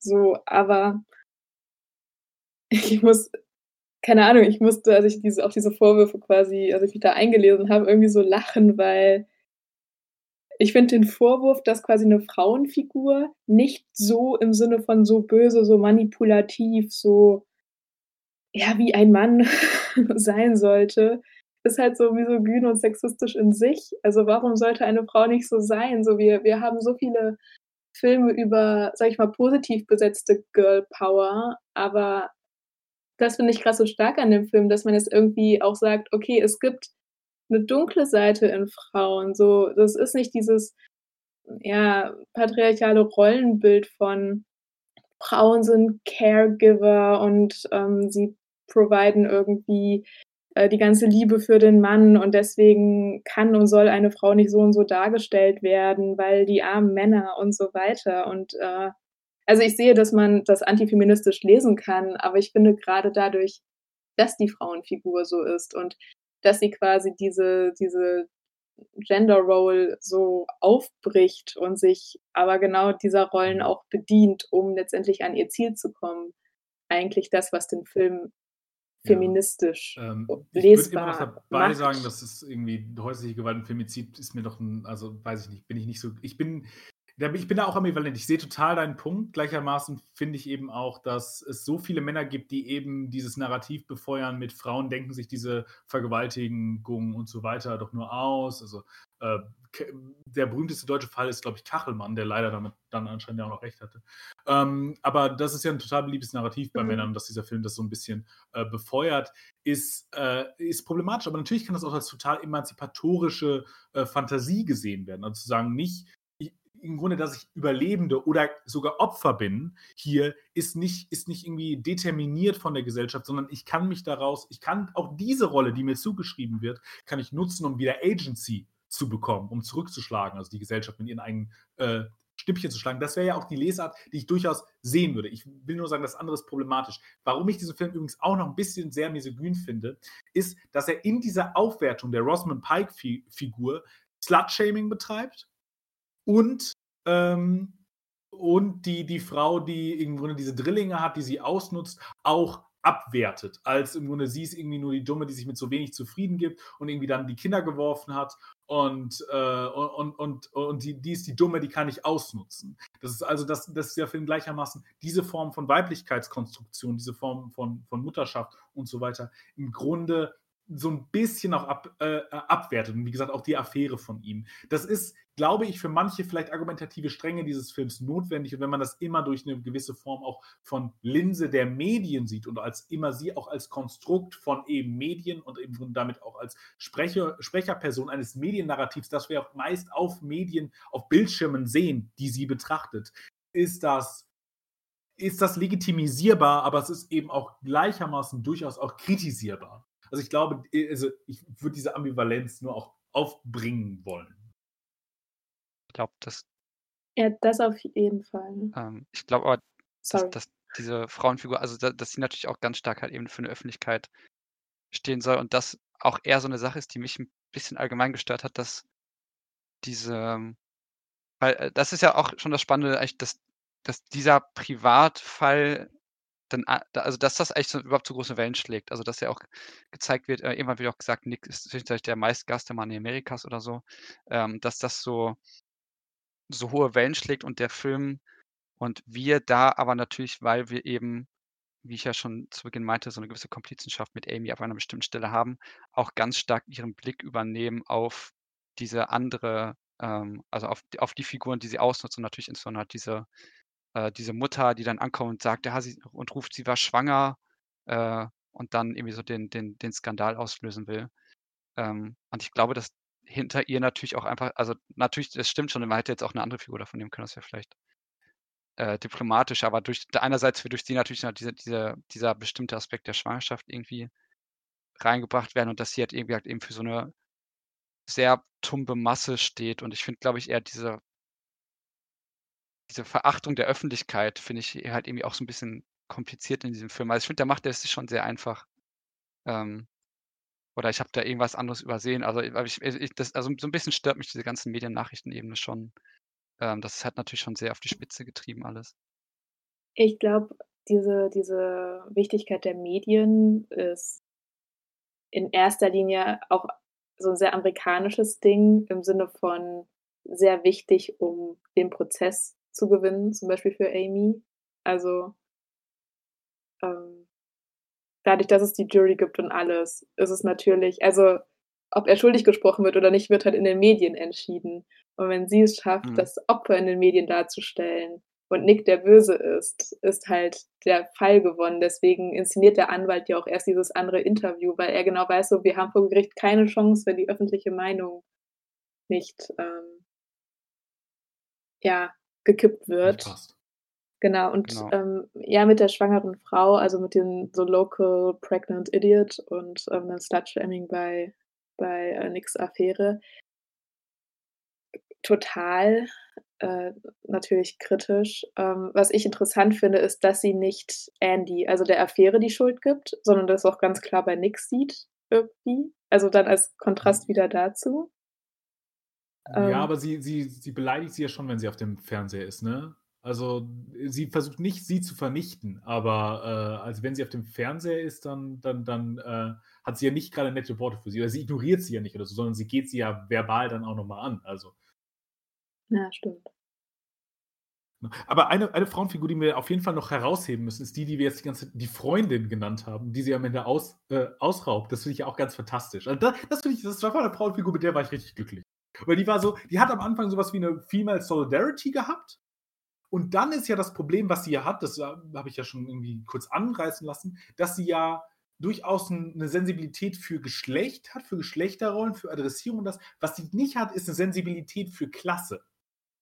Und mhm. dass dahingehend die, äh, diese andere Frau eben keine, oh, ich muss jetzt irgendwie solidarisch mit dieser Frau sein, weil irgendwie sie ist eine Frau, aber sie ist irgendwie super reich, hat mich angelogen und irgendwie gehört die auch zu so einer komischen Bürgerschicht und macht ja auch irgendwie, irgendwie so komische Dinge, so, sondern dass sie einfach sagt, ja, ich muss doch nicht gut sein, so, ich kann dich doch jetzt auch ausrauben und übrigens, es gibt deutlich Schlimmere als mich. Also auch, auch nochmal dieser Verweis darauf, das, was sie da tun, ist zwar irgendwie nicht gerade nett, aber es hätte deutlich schlimmer werden können, äh, als das so meinen. Also sie ist keine, sie, sie ist eine sehr relativ positive Figur, was diese irgendwie weibliche Solidarität angeht und sie nimmt sie ja auch auf irgendwie in so einen sozialen Kreis. Das ist nämlich auch das erste Mal, dass Amy richtige Sozialität erfährt abseits von Nick. Das andere waren alles manipulative Momente. Das ist, das ist übrigens der zweite Prozess ihrer Menschwerdung, glaube ich, eine, einen, wirklichen, einen wirklichen Bezug zu einem Lebewesen zu entwickeln. Deswegen haben sie, glaube ich, auch eine Katze und keinen Hund, weil mit Hunden hat man tatsächliche äh, Beziehungen. Neben Katzen lebt man so her. So zumindest das Stereotyp. Oh, das Stereotyp. Äh, Katzen sind natürlich auch total liebevoll und so weiter. Aber äh, das ist, glaube ich, auch das erste Mal, dass sie aus funktionalen Gründen eine Beziehung zu einem Mensch hat. Und ähm, aber dann gleichermaßen ist es sie diejenige, die auch sagt, äh, weil, weil, weil, sie sagt ja auch, oh, hat er dich überredet? Und sagt, nee, ich habe ihn überredet. Du Idiot. so, äh, oder Idiotin. So, und das, das fand ich eine richtig starke Szene. So, weil, weil das eben heißt, ja, Frauen müssten nicht gut sein. So, warum? Und natürlich muss nicht der Mann der Böse sein, der, äh, sondern die Frau kann auch verdammt äh, böse oder unangenehm sein. Und da, da, die Figur wollte ich dann eben nochmal kurz erwähnen, weil ich alle anderen so, äh, so negativ Übrigens, für mich eine Konsequenz, die auch noch kommt daraus, ähm, warum das so direkt an die Öffentlichkeit geht, ist, dass dieser Film es eben auch inszeniert als, wenn es den Affekt nicht mehr gibt, gibt es das Private im Grunde nicht mehr. Und dann muss alles auf einer öffentlichen Bühne geklärt werden. Und deswegen, weil sie ja auch Vertreterin in meiner Lesart des Über-Ichs ist, ist die Polizei ja eine Institution des Über-Ichs und muss es deswegen, und die, das Über-Ich an sich ist ja eine gesellschaftliche Konstruktion, die ja nicht im Grunde, die ja zwischen den Menschen nur über den Umweg der inskribierten Gesellschaft funktioniert.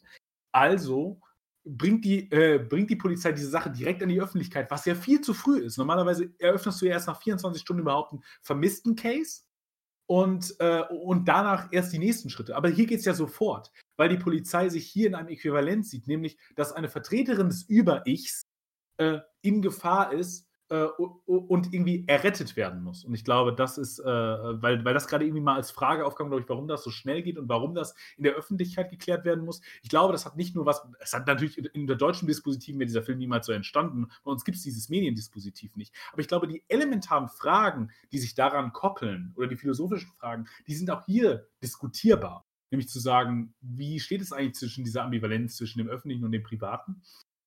Und eben mit dieser Lesart, also die jetzt sehr unikat ist, die kann man auch sehr ablehnen, äh, hier überall irgendwie über Ichs und äh, Eses und Ichses zu sehen. Aber ähm, dahingehend wäre das meine Deutung, warum das auch so schnell an die Öffentlichkeit geht, weil es eben kein Privates mehr gibt und weil die Polizei das Über-Ich erretten muss als selber Vertreter des Über-Ichs und sie ist eben auch eine Vertreterin des Über-Ichs. Und damit halt sowieso nicht privat, oder? So als Amazing Amy. Genau, und damit ja. sowieso nicht privat, genau, ja. Genau, völlig richtig. Ich finde find diese Deutung zur Polizei eigentlich auch ganz lustig, weil äh, wir ja vorhin zwei Polizeicharaktere haben. Und ich glaube, die könntest du wahrscheinlich auch in eine Über-Ich-Deutung äh, einbringen. Also Total. Also, oder, Wanda, oder, die, die rationale, ähm, schon übertrieben kühle, die irgendwie noch nach einer Wahrheit sucht und vielleicht halt mehr in das Über-Ich geht. Und ähm, ich weiß nicht, wie er heißt. Ich auch nicht. Äh, Ja, der Gilpin. als ziemlicher, ja, Ja. der schon, also einerseits vielleicht schon fast ein bisschen Comic Relief natürlich auch ist, aber so ein ähm, Jetzt sei doch mal froh, dass Charakter. Charakter wieder da ist. Okay, ja. äh, der, der halt voll, halt ein Volltrailer ist und vielleicht auch eher so, so eine Es-Mob-Mentalität oder irgendwie sowas in sich trägt. Ja, ich, ich würde beide als Prä- Repräsentanten des Über-Ich sehen, aber das Über-Ich hier eben auch bereits als sich konfligierendes Konstrukt. Weil das Über-Ich ist ja keine, im Grunde die, die Anforderungen, die an uns gestellt werden, sind ja total paradox. Wan- Wanda ist äh, diejenige, die an so etwas wie Wahrheit noch glaubt.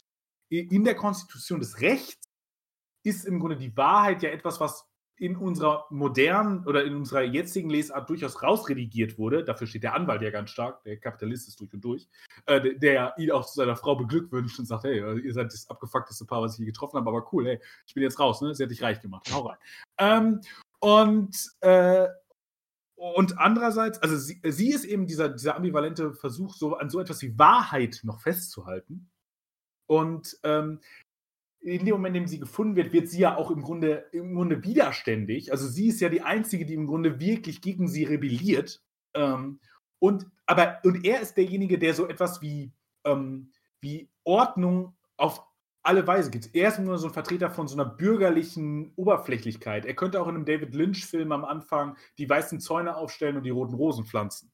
Weil er ist ja auch derjenige, der sagt, ah, wir sollten das alles hier niederbrennen mit den Obdachlosen und so weiter. Mhm. Er ist derjenige, der ohne im Grunde Rücksicht auf irgendwas, er glaubt nicht mehr an die, er glaubt an die Ordnung, nicht an die Wahrheit. Denn die Wahrheit muss, ist nicht gleich mit der Ordnung.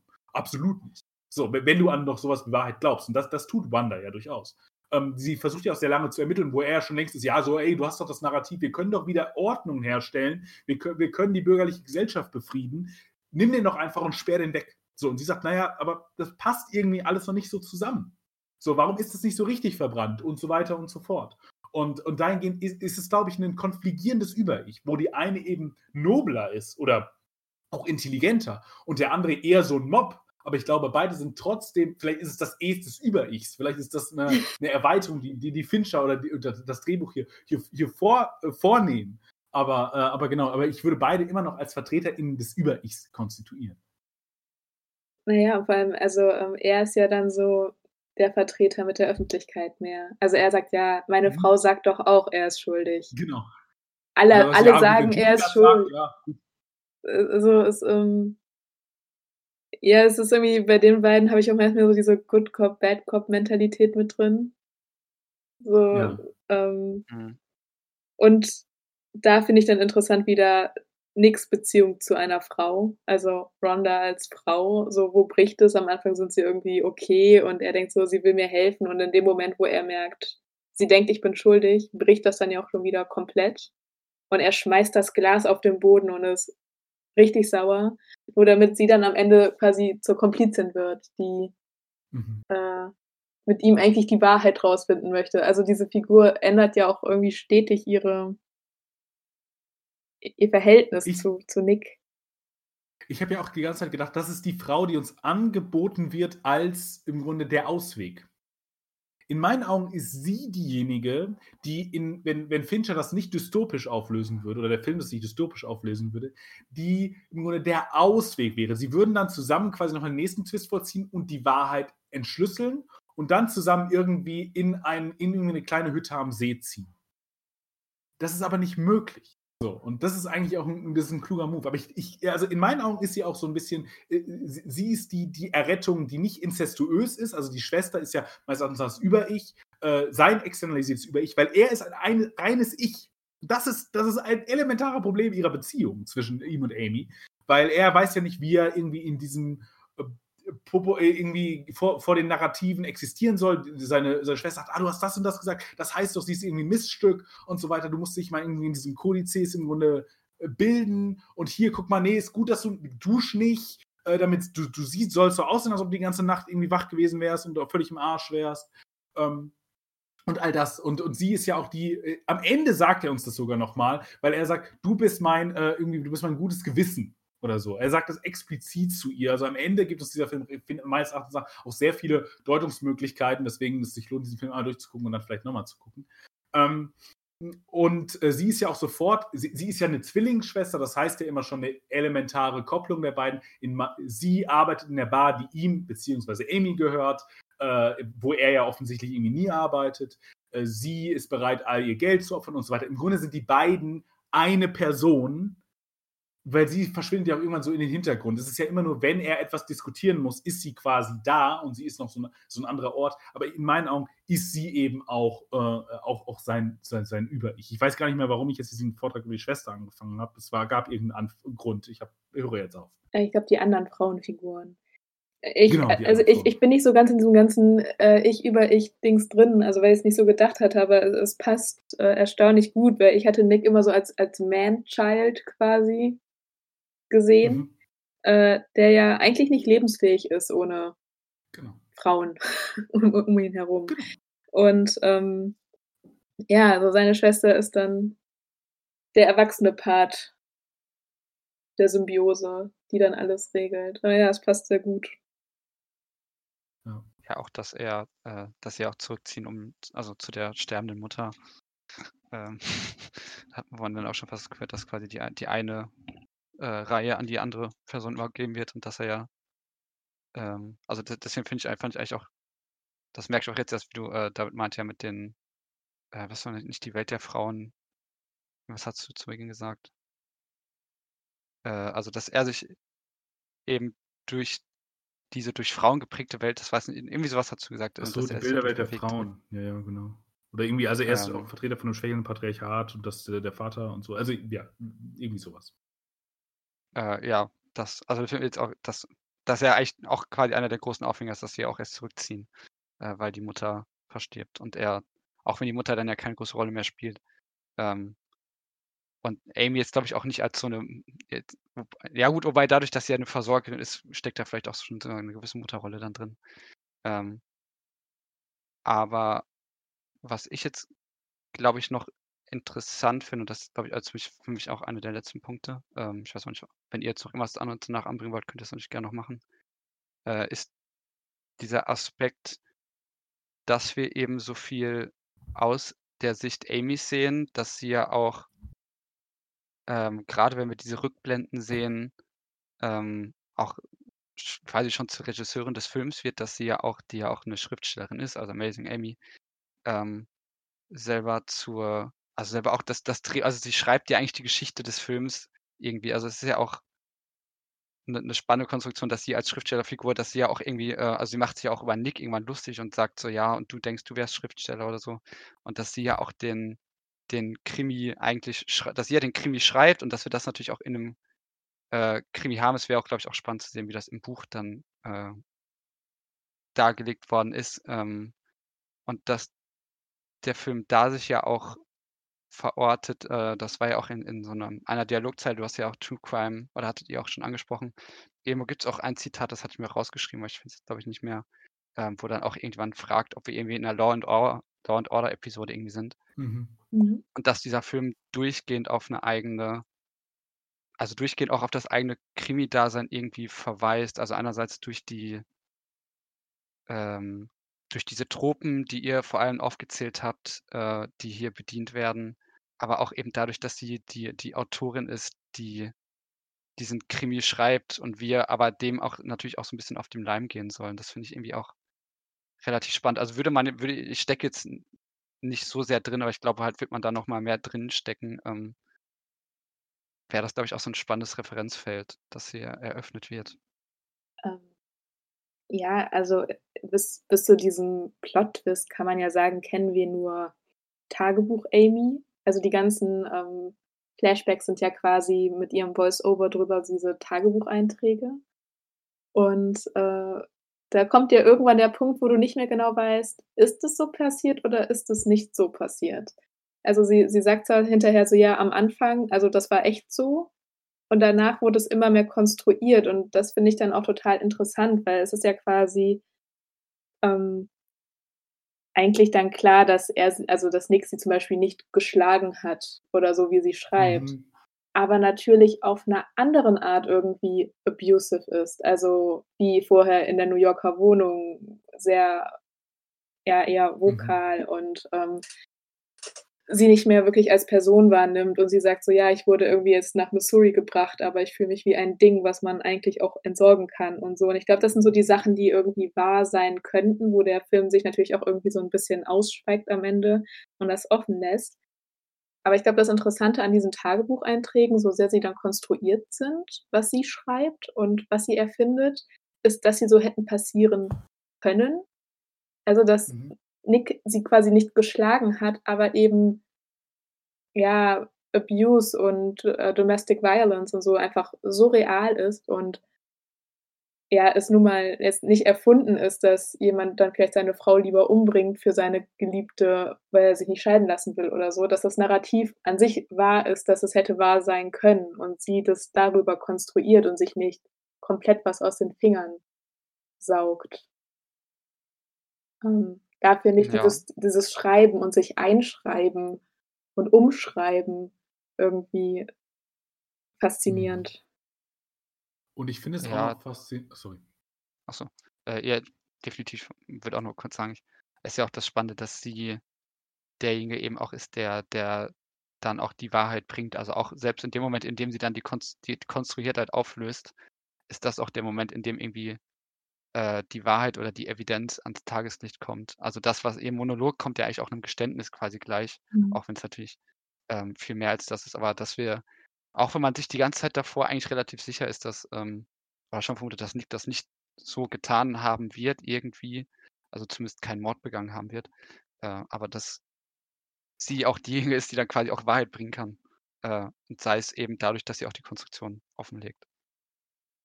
Aber David wollte ähm, ich finde es vor allem interessant, dass wir ja in diesen Tagebüchern so ein ähm, im Grunde Beichtgebot oder Äußerungsgebot haben. Und in meinen Augen ist ja die, ist ja Nick der Erretter einer Idee des Authentischen. Und ähm, in einer Welt, in der es nur noch um Narrative, um die, um die Schöpfung diesen, dieses geht und so, hat er ja den Körper, der rebelliert. Das habe ich ja gesagt. Der Körper rebelliert ihm. Er gibt etwas Authentisches, etwas Echtes. Nick ist aber dabei gleichzeitig ein Ich und er ist total dröge. Niemand möchte sich mit diesem authentischen Kern im Grunde äh, irgendwie zugehörig fühlen. Also der, er ist ja eine totale Spielkugel all dieser Narrative, all dieser Welt, die auf ihn einbringt, all dieser Frauen. Und das Spannende dabei ist, dass der Authentizitätsbegriff ja im Grunde daher kommt, wenn ich das noch richtig im Kopf habe, dass Frauen das nahegelegt wurde für Liebesbriefe und ich glaube Tagebucheinträge. Eine besonders, äh, also ein, ein, Schreibstil zu haben, der an sich schon eine Konstruktion ist, logischerweise, die besonders authentisch, also echt sein sollte.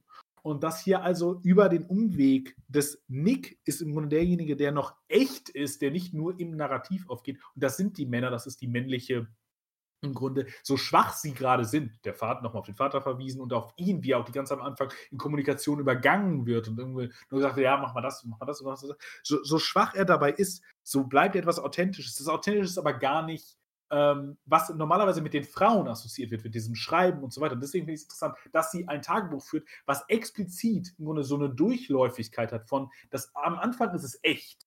Und da sagt sie auch, und es ist ganz wichtig, dass der Anfang echt ist. Also, dass es noch irgendwie sowas wie Echtheit geben muss, aber dass dieses, diese Äußerungspraktik der Frauen im Grunde von ihr aktiv unterlaufen wird, aber dieses Gefühl von Echtheit sich dabei weiterträgt, also sie in diese Praxis des Schreibens hineingeht, um Authentizität zu generieren und das eigentlich Authentische in diesem Film uns damit im Grunde dekonstruiert wird und unattraktiv gemacht wird, weil eigentlich ist das attraktive Authentische das Unauthentische, nämlich das, was eine authentische Konstruktion ist. Und äh, dahingehend finde ich das auch nochmal eine kluge Dekonstruktion, wenn man nämlich sonst hat man nämlich einfach nur einen Film, in dem man die Männer als diejenigen, die noch sowas wie eine Essenz haben, noch sowas Echtes und so weiter, indem man die darüber rettet. Aber wenn man, ich glaube, das so liest als Dekonstruktion der Idee eines authentischen, ähm, dann äh, ist, es, äh, ist es vielleicht ein bisschen, zumindest für mich, äh, besser zu ertragen. Genau. Hat, hat man das, egal, ob man das verstanden hat. Äh, ihr, ihr, rebelliert, falls ihr irgendwas gar nicht versteht. Ihr könnt auch gerne nachfragen. Ähm, falls, also wahrscheinlich geht das meiste was ich hier erzähle, auch nicht 100% auf. Das ist eine Kritik, die ich tatsächlich ja im Film auch nochmal artikulieren würde. Manches, was ich sage, ähm, würde ich sagen, gibt es vielleicht so ein, zwei Szenen im Film, wo es so leichte Bruchmomente gibt. Ich glaube, man kann die, wenn man die so ein bisschen reinprömmelt, kriegt man das schon hin. Aber ich glaube, so 100% geht es, äh, geht es darin nicht auf. Ähm, ja. Habt, habt ihr noch was? Weil ich würde noch gerne ein, ich würde noch, habe noch ein paar Sachen, aber erstmal, ich würde am Ende gerne aufs Ende eingehen nochmal, aber davor würde ich auf jeden Fall nochmal gerne auf diese Desi-Szene eingehen, weil ich so spannend finde, dass wir hier das Casting haben, was wir haben. Ist das okay für euch? Ja, gern. Ähm, weil wir haben Neil Patrick Harris gecastet. In, in der Zeit, in der How, äh, How I Met Your Mother im Grunde so groß ist wie wahrscheinlich dann die Nachtzeit, glaube ich, ist relativ stabil geblieben, aber es war richtig groß. Und darin spielt Harris ja im Grunde die gegenteilige Position einer übergriffig, des übergriffigen Mannes, dieses völligen freien Sexualität, die, die flottiert, die Frauen im Grunde ähm, nicht gut behandelt und nur als Dinge sieht, nur als irgendwie Lusterfüllerin und so weiter und im Grunde die ganze Zeit verarscht. Und hier haben wir jemanden, der im Grunde die obsessive Differenz dazu ist.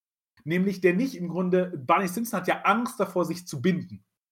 Und hier haben wir jemanden, der so gebunden ist, dass er 20 Jahre lang auf diese Frau wartet und darin all seine Fantasien hinein äh, imaginiert und auch äh, dabei völlig übergriffig ist. Also diese Frau hat so ihr Narrativ gerade irgendwie Vergewaltigung äh, und so weiter äh, erfahren und ihm fällt nichts Besseres ein, als sich diese Frau wieder als Gegenstand zu annektieren und sie ständig anzufassen, zum Beispiel, ohne dass sie das möchte, ihr zu sagen, du wirst jetzt aber auch wieder die Konstruktion, die ich von dir habe. Denn geh ins Fitnessstudio, denn so schnell, schneller du du bist, was er sagt, je schneller du das Bild wieder von dir bist, was ich im Kopf habe, umso schneller bist du wieder gesund. Er ist derjenige, der sie vereinnahmt als Gegenstand. Er erzeugt zu große Nähe eben als Kon Kontrast zu der Barney Stinson-Figur, die wir aus dem Fernsehen kennen, der eben sehr große Distanz erzeugt, aber auch im Gegensatz zu, äh, zu Nick.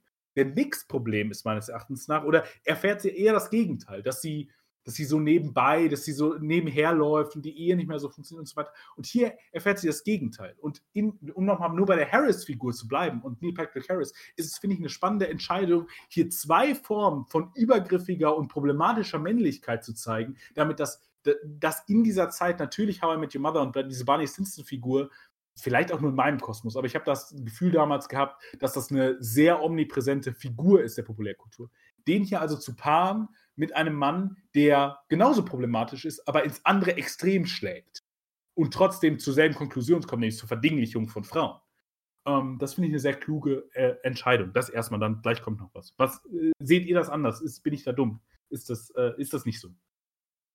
Nee. Ähm, ne, ich ich fi äh, ich finde das eigentlich recht passend. Ich glaube nur, der der Satz war sogar glaube ich, auch noch ein bisschen schlimmer. Sagt er nicht, äh: „Sobald du so aussiehst, wie du aussahst oder so, wirst du wieder du sein.“ Ich glaube, er er geht sogar noch, äh, stärker auf die Mhm. äh, auf ihr auf ihre Oberfläche, auf ihr Äußeres ein. Ähm, aber ja, es es also, ich fand das auch, ähm 'Ne relativ kluge, aber auch krasse Zeit. Ich hatte den auch beim ersten Mal gucken noch gar nicht so unangenehm im Kopf, als es jetzt beim zweiten Mal war. Das ging mir auch Äh so. Ja. äh, wie sehr äh, er ja, also wie sehr er sie in in dieses Bild hineindringen will, was natürlich dann auch schon also natürlich andererseits es wird ja angedeutet, äh, welchen dass er irgendwie auch schon, äh, Suizid begehen wollte, glaube ich, als er sie damals verla als sie ihn damals verlassen hat. Ähm und dergleichen. Da bleibt natürlich sehr viel unausgesprochen, aber das fand ich schon relativ erstaunlich. Also natürlich eigentlich auch durch die, die präsenten Kameras und so wird das natürlich eigentlich sehr deutlich, aber damals habe ich das gar nicht so richtig. Also damals tat er mir vielleicht sogar noch ein bisschen mehr leid, halt wegen des Endes, dass, äh, dass das alles nimmt, aber ähm, ja, aber Kenner, du wolltest ja noch was sagen, glaube ich. Äh, ne, total. Also 2004 14 war der Film. Also das mit dem Mhm. ganzen Bro-Code und was man da nicht alles zukaufen konnte, ähm, war natürlich Barney Stinson als Figur unfassbar populär und, ähm was aber, äh, ja, ich meine, so so verschieden sind die Figuren dann. Was heißt, ne, grundverschieden, aber von der Intention her irgendwie Ja, genau. doch Sie sehr sie enden so am selben Punkt. So, sie Ja. enden bei dieser Ver Ver also, sie starten bei der Verdinglichung der Frau und enden da auch wieder. Und ba gegen Ja, Barney Stinson noch errettet wird durch ein Kind, äh, in der Serie. Das kann man auch problematisieren, aber erst mal ist es so. Und, äh, genau, ja. Man könnt man könnte sich wahrscheinlich auch schon fast die I Met Your Mother-Folge vorstellen, in der einmal das andere Extrem irgendwie geschlagen wird, wo dann irgendwie äh, weil auch ja durchaus die Probleme vielleicht auch mal thematisiert werden, also neben dem ganzen Spaß, der daraus gemacht werden soll, ähm, und man dann irgendwie eher in das andere Extrem umschlägt und sich dann irgendwie so 'ne krasse Bindung aufbauen will oder dass die krasse Bindung dann irgendwie der Grund für die Enttäuschung war oder so. Also, ich glaube, man könnte sogar also, in in 'nem Paralleluniversum könnte man die wahrscheinlich sogar ganz gut zusammenbringen. Äh, also, die Analyse finde ich da recht gut. Ich Und ich finde glaube noch 'n wa sorry. Ach so, so ich wollte nur sagen, ähm, ich glaube, sein also, der Charakter von Desi wird noch mehr enttarnt, in weniger was was er sagt und tut, sondern wie sie auf ihn reagiert und sie ihm quasi vorspielt, jemand zu sein. Also, wo sie dann meint so Mhm. also, wo er sagt: „Ah, ich erkenne dich hier gar nicht wieder“ und sie sagt so: „Ja, ich habe so Schlimmes erlebt, ich habe vergessen, wie ähm, wie man sich benimmt.“ Also, diese Und bezähmte Frau, die in dieses, ja, 50er Jahre Hausfrauen-Narrativ irgendwie passt, wo sie dann irgendwie danach nur noch im im Nachthemd und rumläuft und ihm dann Kaffee nachschenkt und alles, ne? Also, Genau. das ist dann natürlich wieder 'ne ganz andere Rolle, die sie da erst mal bedient, um ihn und ihre Sicherheit dann, ähm, zu gewährleisten. Mhm. Genau, ja, das finde ich auch. Hm. Was es meines Erachtens aber auch ist, ist ja so 'n er bringt sie an einen Ort, der so 'n bisschen so 'n Nicht-Ort des Films ist. Ähm, denn dieser Ort ist völlig losgelöst in jeder Form von Architektur. Wir kriegen keine Totalen. Dieser Ort wird nie verortet. Er ist einfach irgendwo. Und ich glaube, dass 'n dass 'n grundlegendes Problem und auch eine Errettung dessen der wahren Liebe darin liegt. Nämlich das Problem ist, dass wir außerhalb haben wir eine Welt, in der die Frauen viel, viel stärker werden. Und das ist die Notwendigkeit, die sie auch braucht. Das ist die Grundvoraussetzung, dass sie überhaupt diese Modulation an einem Mann vor vollziehen kann. Äh, also an Nick. Das ist zwar bei Nick gescheitert so 'n bisschen, weil Nick halt das reine Ich ist, äh, und und deswegen auf diese die Einwirkung eines Über-Ich so 'n bisschen mit mit störrischer Gleichgültigkeit, äh, reagiert. Aber Dizzy bringt noch mal 'n komplett anderes Problem, denn der ist im Grunde so 'n so 'n so 'n so 'n entlagerter Ort eines finanzk äh, finanzkräftigen Patriarchats. Denn der kann jedes Problem mit Geld lösen. Er muss sich also selbst nicht modellieren. Er er zählt ja auch dann auf, „Wir haben das und das und das und das.“ Er ist völlig in dieser Ding-Welt gefangen, die ja, ähm, Ben Affleck am Anfang auch artikuliert, als darüber schreibt er und das sei, äh, ja nichts, äh, was irgendwie ja, so irgendwie so Männlichkeit und was man trinkt, aber so richtig männlich ist er damit nicht. Fußnote: Natürlich sind die Dinge, die wir konsumieren, konstitutionell für unser Geschle für die Wahrnehmung unseres Geschlechts und für die, wie wir uns als Geschlechter konstituieren. Das wird dann ja auch klar in den ganzen Produkten, die in dieser Scheune seiner Schwester liegen, die ja alle als männlich kodiert gelesen werden. Also, 'n großen Fernseher kann sich rein theoretisch auch 'ne Frau kaufen und Golfschläger auch 'ne Frau kann golfen, aber all das wird als männlich und als männlich konstituierendes, äh, Dinge gelesen, die deswegen ja auch nur von ihm im Grunde kommen können. Also, das ist 'ne weitere Belastung. Und das verweist natürlich noch mal darauf, dass die Konsumgüter uns konstituieren und wir uns durch die Konsumgüter konstituieren. Und Dizzy ist jetzt derjenige, der gar nicht mehr auf die Arbeit, die die, äh, Nick ja nicht mehr reinsteckt, das das hast du ja richtig rausgestellt, Ken, oder dass sie das einmal kritisiert, dass er im Grunde so 'n Man-Child ist und dass er nicht arbeitet. Und er er weder arbeitet er, äh, im Grunde groß in, ähm irgendwie als Schriftsteller. Er soll er wollte ja eigentlich Schriftsteller werden und er hat ja seinen Job bei dieser diesem Magazin verloren und so weiter und ist dann jetzt noch 'n bisschen freier Dozent an so 'ner Universität, aber, ähm, im Grunde so richtig arbeiten tut er nicht mehr, geht auch nur noch in die Bar, um da zu saufen und so weiter und so fort. Aber er arbeitet auch nicht an der Beziehung. Und Dizzy ist an dem Punkt, an dem er im Grunde nicht keine Notwendigkeit mehr hat, weil er so eine ökonomische Unabhängigkeit hat, die Amy in die Beziehung zu, zu Nick einbringt, die Dizzy aber aus sich selbst heraus hat, dass er gar nicht die Notwendigkeit hat, sich als ähm, ich einem größeren, äh, äh, irgendwie einer, einer Konstruktion, einer Neukonfiguration zu durchziehen. Und ich glaube, das ist, der, das ist die grundlegende Unmöglichkeit, in der sie ja nicht bei ihm bleiben könnte. Weil natürlich könnte man sagen, okay, im Grunde, warum ist es denn keine Option? Das ist erstens keine Option, weil es eine Errettung gibt hier der einbaren Liebe, aber eben auch, weil Nick der, äh, derjenige ist, der ökonomisch abhängig ist, auch noch davon zu arbeiten und Dizzy das eben nicht ist und deswegen nicht auf ihre Konstruktion re reagieren würde. Es fasst sich im Grunde schön zusammen, auch diese Errettung der einzig wahren Liebe, in dem Satz oder in, in der Satzfolge, wenn er reinkommt und ich glaube, sie berührt und, äh, und, und sie zurückschreckt oder so und er dann sagt, I'm not Nick und sie dann nach einer kurzen Pause sagt, It's hard for me. Damit ist natürlich in erster Ebene gemeint, sie referiert darauf, was ihr angeblich passiert sei, aber wörtlich gelesen heißt es natürlich auch, dass du nicht Nick bist. Das ist hart für mich und das ist das Problem. Das ist das elementare Problem. Und ich glaube, da, da sehen wir auch nochmal im Grunde so eine, so eine Form von, ich glaube, man kann den ganzen Film auch nochmal kapitalismuskritischer, kapitalismuskritischer lesen. Das tun wir jetzt nicht, wir sind schon ein bisschen länger dabei. Aber ähm, ich glaube, äh, da, dass das eine ganz, ganz entscheidende Widersprüchlichkeit hat. Ja, ja und da ähm, spielt hier nochmal das an, was du schon vorher gesagt hattest. Also, dass diese, diese Liebe sich ja eigentlich zwischen Nick und Amy daraus konstituiert oder konstruiert, dass ähm, sie beide oder gerade für Amy, sie sagt, okay, er, er kennt mich wirklich und ich kenne ihn wirklich. Und das gibt es bei Desi nicht. Also sie sieht ja dann quasi die mhm. Fernsehshow bei Desi und sie weiß, dass Nick weiß, dass sie ihn verarscht hat.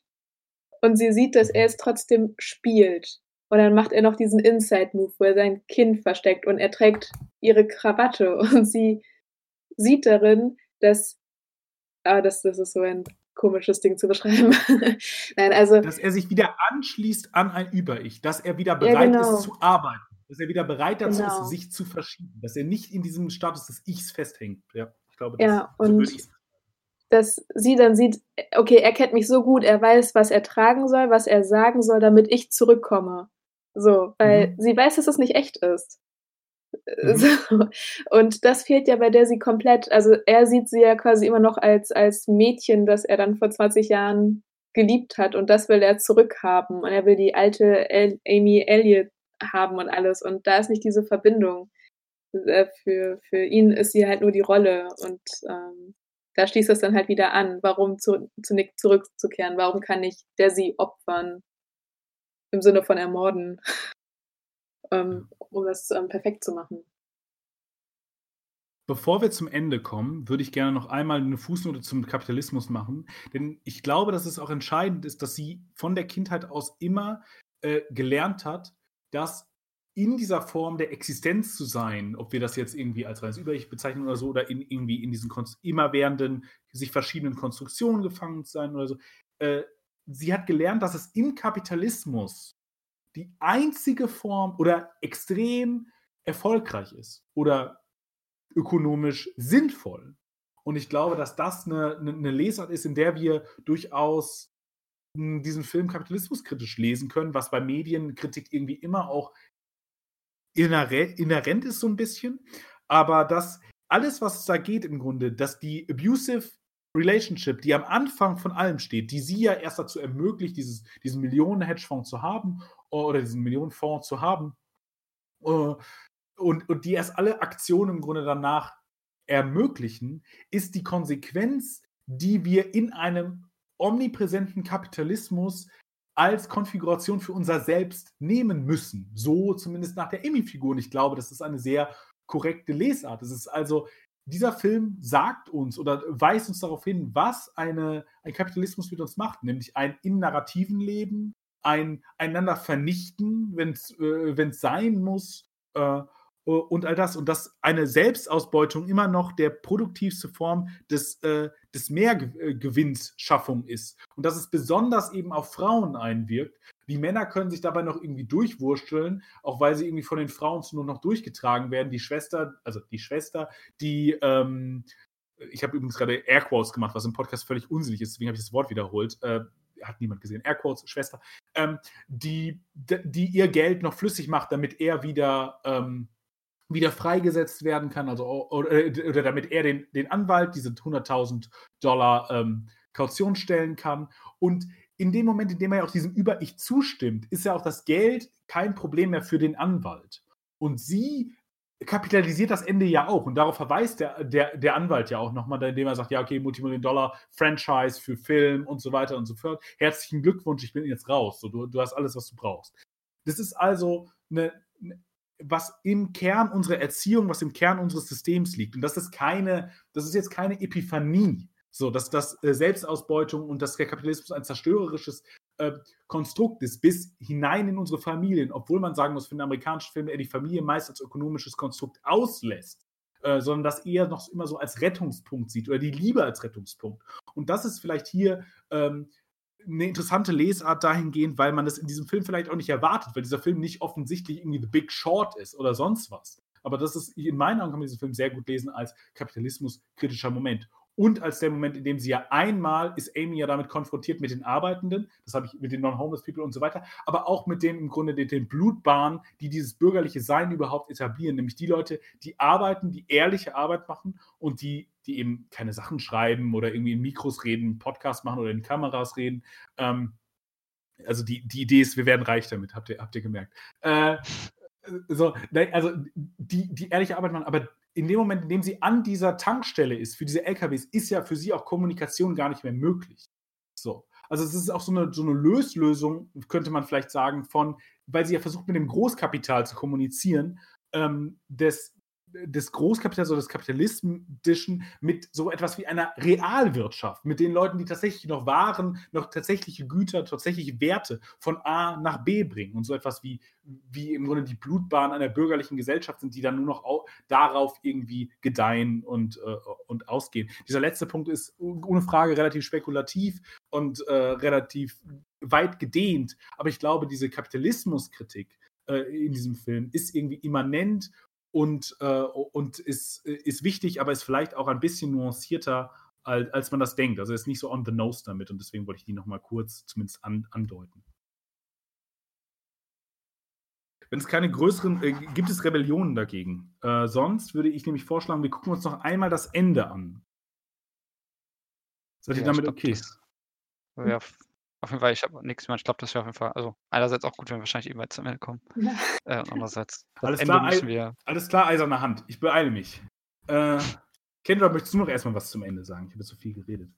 Ähm, ja, also das Ende ist, glaube ich, so das offensichtlich kontroverseste im Film. Ähm, letztendlich ist ja wieder alles auf Anfang. Äh, Amy und Nixon zusammen. Sie wohnen in ihrem Haus. Sie ähm, geben nach außen hin die perfekte Familie, jetzt sogar mit angekündigtem Nachwuchs ab.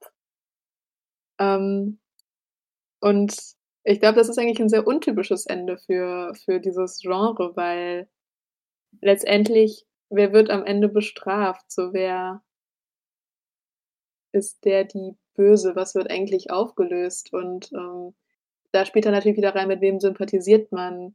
Mit Amy, die irgendwie ihren Ehemann äh, zwingt, bei ihr zu bleiben und sich um das Kind zu kümmern und das Kind auch so als Faktor nimmt, jemanden an sich zu binden und so. Oder Nick, weil das zu ihm, also dass die Konsequenz aus seinem davorigen Handel ist und letztendlich diese Strafe, die Amy ihm auferlegt. Also es ist irgendwie kontrovers.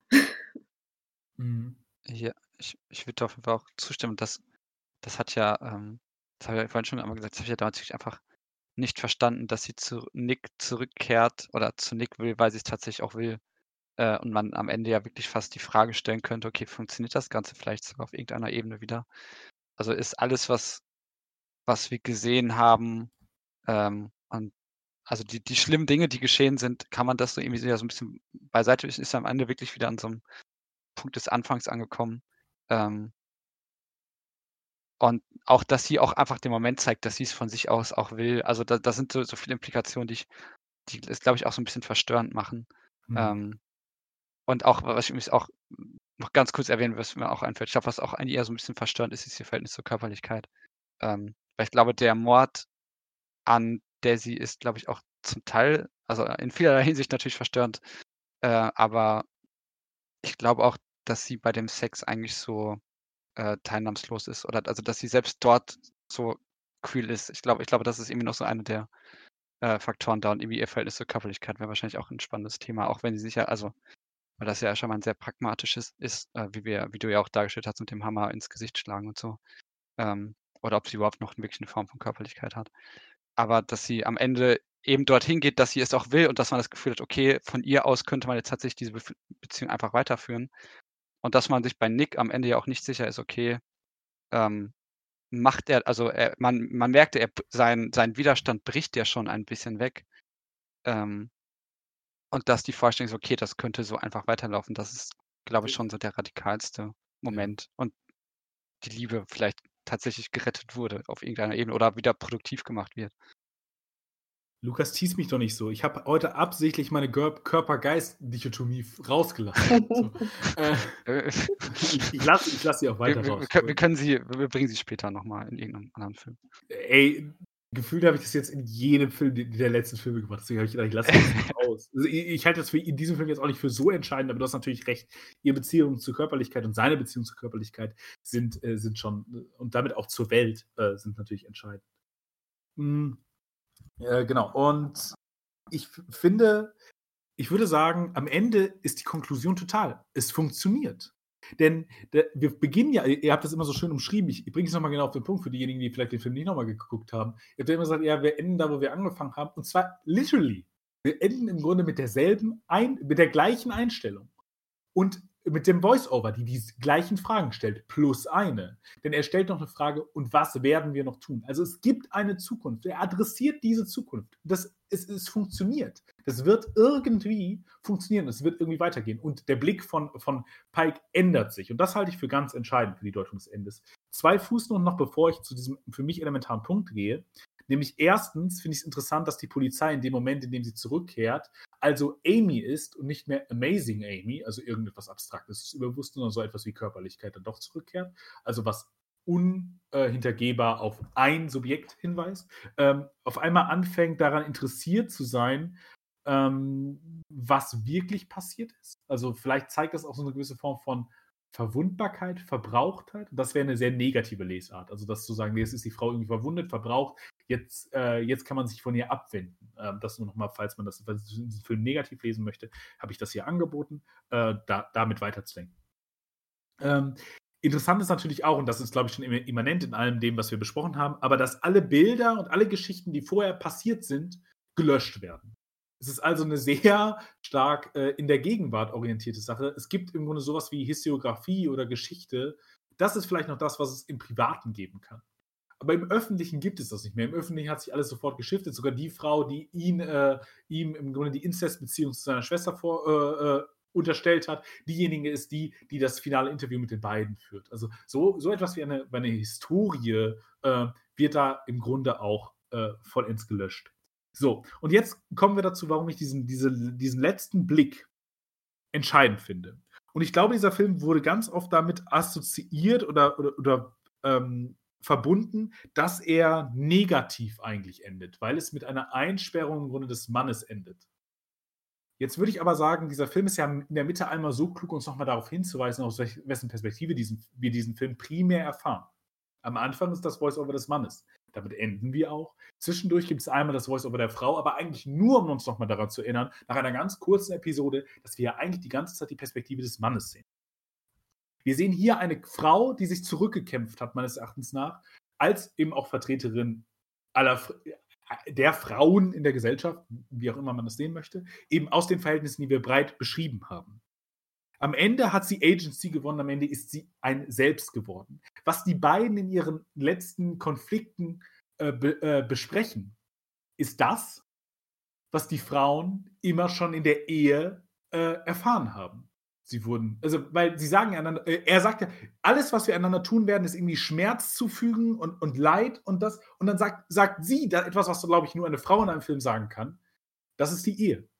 Und das referiert natürlich auf einen bestimmten Status der Ehe, der äh, immer noch aktuell ist, dass, dass Frauen in Beziehungen nicht nur körperlich, sondern auch psychisch ähm, unglaubliche Schmerzen erleiden müssen, aus Grund von gesellschaftlichen Strukturen nicht rauskommen, äh, wie gesagt, körperlich und psychisch äh, verletzt werden, über Jahrhunderte, das im Grunde schon die Konstitution der Ehe ist, die Frau da nicht rauskommt. Also, dass Schmerz zu einer Ehe elementar dazugehört, ist eine Perspektive, die für eine Frau völlig offensichtlich ist. Für den Mann, und weil wir das hier aus der männlichen Perspektive sehen, ist es dystopisch, auch weil sie auf einmal ihren Körper, ihre Gebärungsfähigkeit dazu nutzt, ähm, an ihn an sich zu binden, weil er ja auch irgendwie doch durchaus im klassischen Bild von Familie anhält, ist auch sehr dystopisch, weil das ist etwas, was sonst ein Problem der Mutterschaft ist. Dass sie nicht einfach ihr Kind mit dem abusive Mann irgendwie zurücklassen kann, dass sie ihm nicht entfliehen kann. Das ist jetzt etwas, ein, ein Problem, was er erfährt. Es ist nicht minder ein Problem, aber es ist etwas, was aus einer männlichen Perspektive jetzt wie ein, ein dystopisches Ende und wie ein, etwas sehr Negatives wirkt.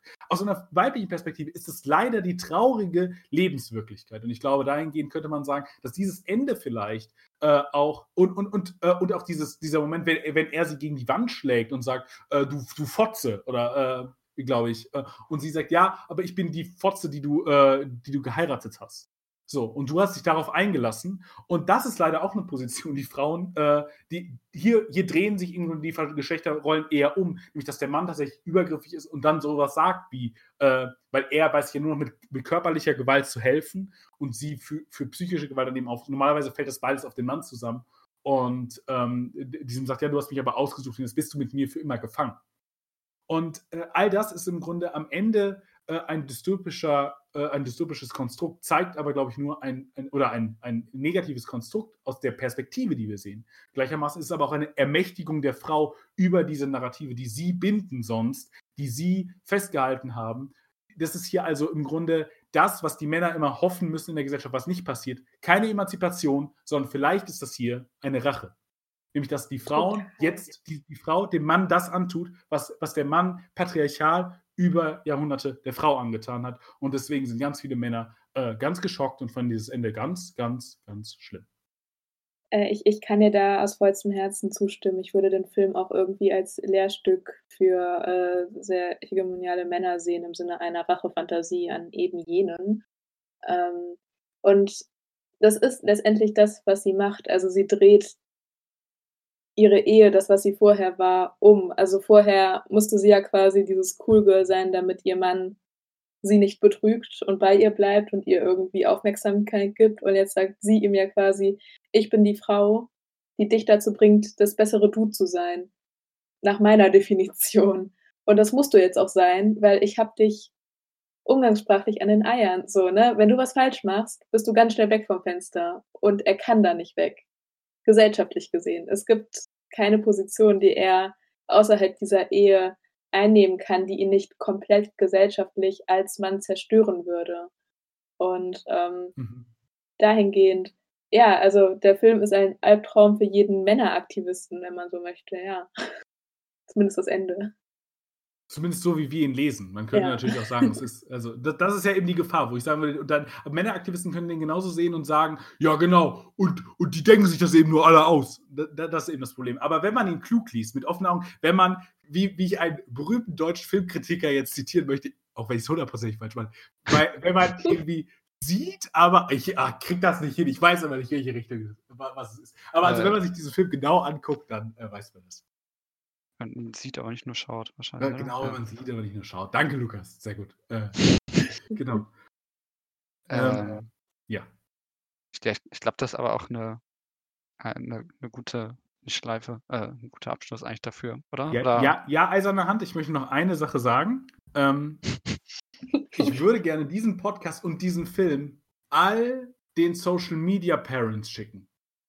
Denn, liebe Leute, das ist Vielleicht auch das. Deswegen finde ich dieser Film erstaunlich aktuell. Da habe ich so dran gedacht. Das ist doch, was, was da passiert in diesem Kinderbuch, ist doch das, was heute mit diesen ganzen Kindern auf Instagram, äh, YouTube und so weiter passiert. Die, die Eltern, die daraus kapitalisieren, aber dieses Bild dieser Kinder machen, zu dem sie irgendwie eine noch viel größere Problematik der Kongruenz zu entwickeln. Also, weil es gibt ja sogar Bilder, es sind ja keine Zeichen, äh, gezeichneten Bilder die, und geschriebenes Wort, sondern es sind tatsächliche Bilder von ihnen und mit, zu denen sie immer im Vergleich stehen müssen. Ich glaube, dass das vielleicht ein Film ist, der in ein paar, Genera äh, in ein paar Jahren, wir kriegen, glaube ich, schon jetzt so die erste Generation von Kindern, die ähm, zumindest anfangen, jugendlich oder naja, vielleicht nicht ganz, aber so, die schon älter werden. Ich glaube, das könnte vielleicht ein Film sein, auf den wir dann alle nochmal zurückdenken und den wir vielleicht alle nochmal revisiten. So, das möchte ich nochmal sagen, weil am Ende von, von so Cuts Classic wird immer gef noch gefragt, ob man den Film heute noch gucken stimmt, ja. Und da hab ich, daran habe ich gedacht, als ich mich nochmal, weil ich hatte auch eine Katz-Folge gehört, und da habe ich dann äh, dran gedacht und gedacht, bei dem Film würde ich sagen, absolut und wahrscheinlich in ein paar Jahren sollte man ihn umso mehr nochmal sehen. Vielen Dank, Kendra, dass du uns dazu auch gebracht hast, diesen Film nochmal zu sehen. Bitte. So, so Lukas, du kannst jetzt abmoderieren. Jetzt, jetzt höre ich auf zu rebellieren. Tu es, eiserne Hand. Leite über zum letzten Segment.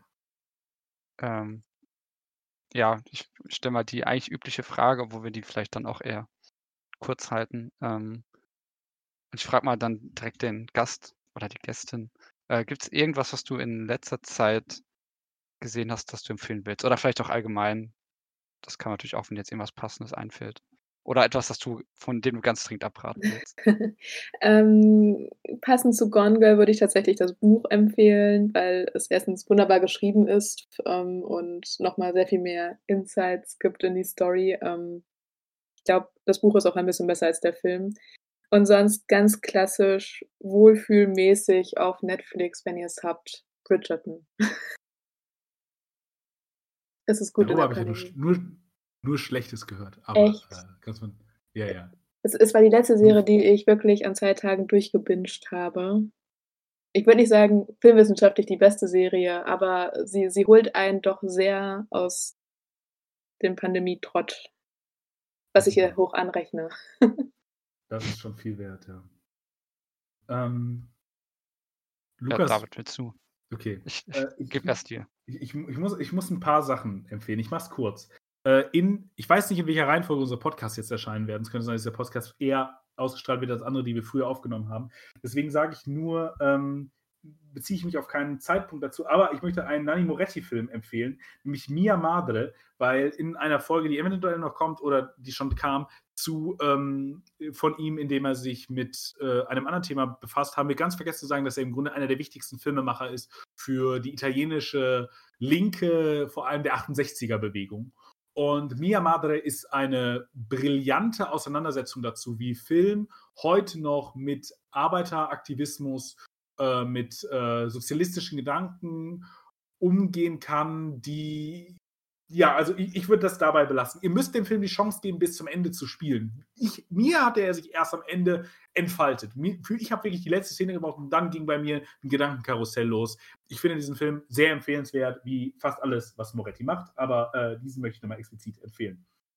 Äh, dann, ähm, da ich nicht länger darüber reden kann, lasse ich den weg. Dann würde ich noch sagen, Lukas, ich habe gesehen, dass du The Death of Stalin irgendwie vier Sterne gegeben hast auf IMD, äh, auf Letterbox. Und deine Kritik an Wonder Woman war, dass die sich reale Personen, also reale äh, äh, äh, hier Begebenheiten genommen haben und das mhm. verkomikisiert hat. Diese Comic-Verfilmung fandst du aber anscheinend deswegen gar nicht so schlecht. So, jetzt, das hatte ich im Vorgespräch angekündigt, jetzt habe ich dich down gepinnt. Äh, nee, ich, ich finde den tatsächlich gar nicht so gelungen, aber vielleicht ist das mal ein Film, der sich in einem Podcast lohnt. Ich äh, würde den äh, tatsächlich gar nicht empfehlen. Ich wollte nur dich einmal hier dir einmal sagen, na, na, na. Also da, das scheint ja nicht so schlimm zu sein, wenn Comics sich an realen Begebenheiten orientieren. Ähm, dann möchte ich ein YouTube-Video empfehlen. Also möchtest du kurz noch darauf reagieren? Das habe ich, ich, ich finde, die, die, Sache ist ja auch, was man, was man damit macht. Und, äh, weil bei Wonder Woman könnte man ja gewisse Dinge unterstellen, die man bei Stalin vielleicht auch unterstellen kann. Aber äh, das hört ihr dann ja in unserer Folge. Wonder Woman oder Death of Stalin. versus, versus The Death of Stalin, ja. Ah ja. Ich finde ja Wonder Woman immer noch den deutlich besseren Film, muss ich sagen. Äh, ähm, genau. Aha. Naja. Ich möchte ja. ein, äh, ein Video empfehlen, was mich zutiefst beeindruckt hat. Puparia heißt das. P-U-P-A-R-I-A. Findet ihr auf YouTube. Das ist von einem Anime, äh, äh, der für ein großes japanisches Studio gearbeitet hat, dann einen Burnout hatte, ein Jahr lang gar nichts gemacht hat und dann die letzten drei Jahre daran gearbeitet hat, an diesen nicht mal drei Minuten Animation. Ähm, er sagt selber, er macht Animationen, um Dinge zu fühlen, die er noch nie gefühlt hat. Ähm, das ist bei mir nicht ganz gelungen, aber ich finde es wahnsinnig beeindruckend und sehenswert. Ihr könnt es, wie gesagt, kostenlos gucken, nicht mal drei Minuten eures Lebens. Wenn ihr sensibel seid, was Horror angeht, dann vielleicht mal vorsichtig gucken. Es ist nicht ganz schlimmer Horror, aber es ist schon, ähm, würde ich sagen, gruselig und unfühlig. Also man fühlt sich nicht super gut danach. Ich möchte es aber auf jeden Fall empfehlen, weil es ist absolut wert, gesehen zu werden. Und ähm, es hat nur 12 Millionen Aufrufe bis jetzt, was lächerlich wenig ist, meines Erachtens nach, äh, für dieses großartige Kunstwerk. Und ähm, dann einfach nochmal, weil ich diesen Film geguckt habe zur Vorbereitung und der nicht ganz unter den Tisch fallen soll, weil es auch zweieinhalb Stunden waren, äh, Zodiac von David Fincher ist äh, ein sehr schöner Film, auch wieder über Medien, aber auch über Abläufe und darüber, wie Obsession ähm, in unserer heutigen Zeit entsteht für die Kriminalität äh, und mit der Kriminalität. So. Und äh, das waren äh, in Kürze äh, meine, meine Empfehlungen die, der Sachen, die ich in letzter Zeit gesehen habe. Okay, dann äh, schließe ich nur kurz an. Ich fand es ganz lustig, über diesen Pupari über irgendwelche, in irgendwelchen TikTok-Videos wird der aktuell immer äh, empfohlen. Aber ich möchte jetzt keine, ich möchte TikTok nicht empfehlen, also, äh, also ein bisschen vielleicht schon. Es ist eine, eine, problematische Plattform, aber ich bin doch recht viel drauf. Ja, weil er äh, kommt, ich, auch nach gut der Pandemie, oder? Ja, ja, ja, irgendwie schon. Also, es ist ein Thema für sich. Ich hab's nicht, dafür bin ich zu alt, aber äh, ja. Ja, ja, egal. Also äh, auf jeden Fall äh, wurde, wurde, mir der da auch schon empfohlen, was ich irgendwie ganz witzig finde. Ähm, aber was ich jetzt kurz empfehlen will, also vielleicht, vielleicht nur echt kurz, weil ich über den vielleicht sogar mal sprechen wollte, weil ich hatte ja mal nur gesprochen, dass wir vielleicht einen, äh, mal über einen queeren Film sprechen wollen würden. Ich habe A Single Man gesehen, den ich ganz, ganz, ganz großartig fand. Ähm, von Tom Ford, dem relativ berühmten Modemacher mit Colin Firth in der Hauptrolle, über einen ähm, depressiven vereinsamten ähm, Anglistikprofessor in den 60er Jahren, äh, also einen Homosexuellen, dessen große Liebe verstorben ist und der sich umbringen will und man seinen letzten Tag miterlebt. Ähm, und das ist ein extrem stilisierter, ästhetisierter, extrem poetischer, trauriger und auch sehr wunderschöner Film, ähm, der so inmitten des Red Scares ähm, und natürlich einer Gesellschaft, die auf die gar nicht so groß eingegangen wird, aber man natürlich schon merkt, dass äh, eine Homophobie dort noch sehr zugange ist und er, ähm, also es geht um sehr viel um Figuren, die aus der Zeit gefallen sind. Und ich weiß nicht, vielleicht sprechen wir über nochmal irgendwann über den Film, den fand ich auf jeden Fall sehr, sehr schön. Und einen Film, den ich sehr merkwürdig fand, aber irgendwie dadurch doch auch ein bisschen empfehlenswert, ist A Cure for Wellness mhm. äh, von Gore Verbinski. Ähm, es ist einfach eigenartig, dass so ein Film überhaupt entstanden ist. Also es ist ein Horrorfilm von vor ein paar Jahren, in dem äh, Dane DeHaan ähm, der für so ein großes Wall-Street-Unternehmen arbeitet, irgendwie in die Schweizer, in so ein Schweizer Sanatorium geschickt wird, weil der Chef dieses Unternehmens sich dorthin zurückgezogen hat und der will nicht mehr zurückkehren und irgendwie soll er ihn zurückholen und dann merkt er im Sanatorium, oh, ist aber alles ein bisschen komisch. Und dann entwickelt sich da ein Horrorfilm in den Schweizer Alpen. Äh, und das ist ein ganz, ganz abstruser Mix, was dort geschieht, aber es ist sehr bildgewaltig.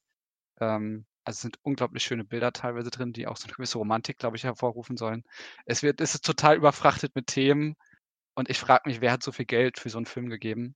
Ähm, aber potenziell finde ich sowas dann eigentlich immer recht schauenswert. Also ich glaube, der ist ein bisschen zu lang, aber ähm, irgendwie schon recht faszinierend. Also ich glaube, das Drehbuch ist auch ein bisschen plump. Aber wie gesagt, alleine für die Bilder, äh, schö schöne Bergpanoramen, die sich irgendwie spiegeln und dann noch einen romantischen Track dabei hören will, äh, der kann sich den mal angucken. Ich glaube, den gibt es auf Netflix aktuell. Super. Und, Sorry. Ja? Und weil wir, dachte ich, jetzt alle so viele empfohlen haben, wir beide, würde ich Kendra nochmal die Möglichkeit geben, wenn sie noch was empfehlen möchten, noch einfach fünf, vier Dinge, Stimmt. drei, zwei, eins em zu empfehlen. Du hast dich jetzt auf eine Sache beschränkt. Das war jetzt unfair, wir haben jetzt beide irgendwie so drei Dinge genannt mindestens. Äh, ähm, jetzt habe ich die überfahren. Hm. Jetzt, also, total. Ähm, nee, gerade aktuell würde ich nur sagen, äh, bald kommt die neue Staffel Handmaid's Tale raus. Da würde ich sagen, da freue ich mich sehr drauf. Da kann ich auch die äh, bis jetzt alle Staffeln sehr empfehlen. Auch eine sehr ah, gute ja. Serie. Hast du noch einen Film vielleicht, wo du sagst, den mag ich total gerne? Ich würde jetzt gerne mal wissen, was du noch so außer Conga guckst. Also kann, Ich gucke nur Gone. Nur Gone. Alle David Fincher-Filme. Nein, ähm, obwohl Zodiac auch sehr gut ist, da, da gebe ich dir recht. Nee, ich bin jetzt tatsächlich sehr überfahren. Ähm, Dann, dann ist das auch gar nicht notwendig. Zu viel Wenn dir noch was Filmwissenschaft gehabt. Fäll, fällst du mir einfach ins Wort in meiner Abmoderation? Ich würde nämlich jetzt abmoderieren, Lukas, wenn du nicht rebellierst. Nein. Gut. Gerne. Dann, Ich glaube, das äh, ist eh unsere längste Folge auf jeden Fall. Ja. Dann bedanken wir uns 100.000 Mal. Ähm, Kendra, dass du da warst. Ich glaube, ich kann jetzt schon aussprechen, äh, was alle Hörerinnen und Hörer sich denken. Äh, du bist herzlich willkommen jederzeit, wenn du wieder dabei sein möchtest. Wenn du über einen Film reden möchtest, sagst du einfach Bescheid. Und uns beim Nervensägen dabei haben willst, primär mich Nervensäge. Äh, also du kannst auch sagen, David soll nicht dabei sein. Aber ich glaube, ich bin die größte Nervensäge. Daher, ähm, wie gesagt, vielen Dank, dass du uns den Film nochmal nahegebracht hast. Vielen Dank, dass du uns nochmal dazu gebracht hast, ihn zu gucken. Vielen Dank, dass du da warst. Äh, es hat ganz, ganz großen Spaß gemacht. Ja, das kann ich nur zurückgeben. Danke fürs Dahaben und auf ähm, das Angebot mit mehrere Filme besprechen. Wenn mir dann Filme einfallen, komme ich gerne drauf zurück. Okay.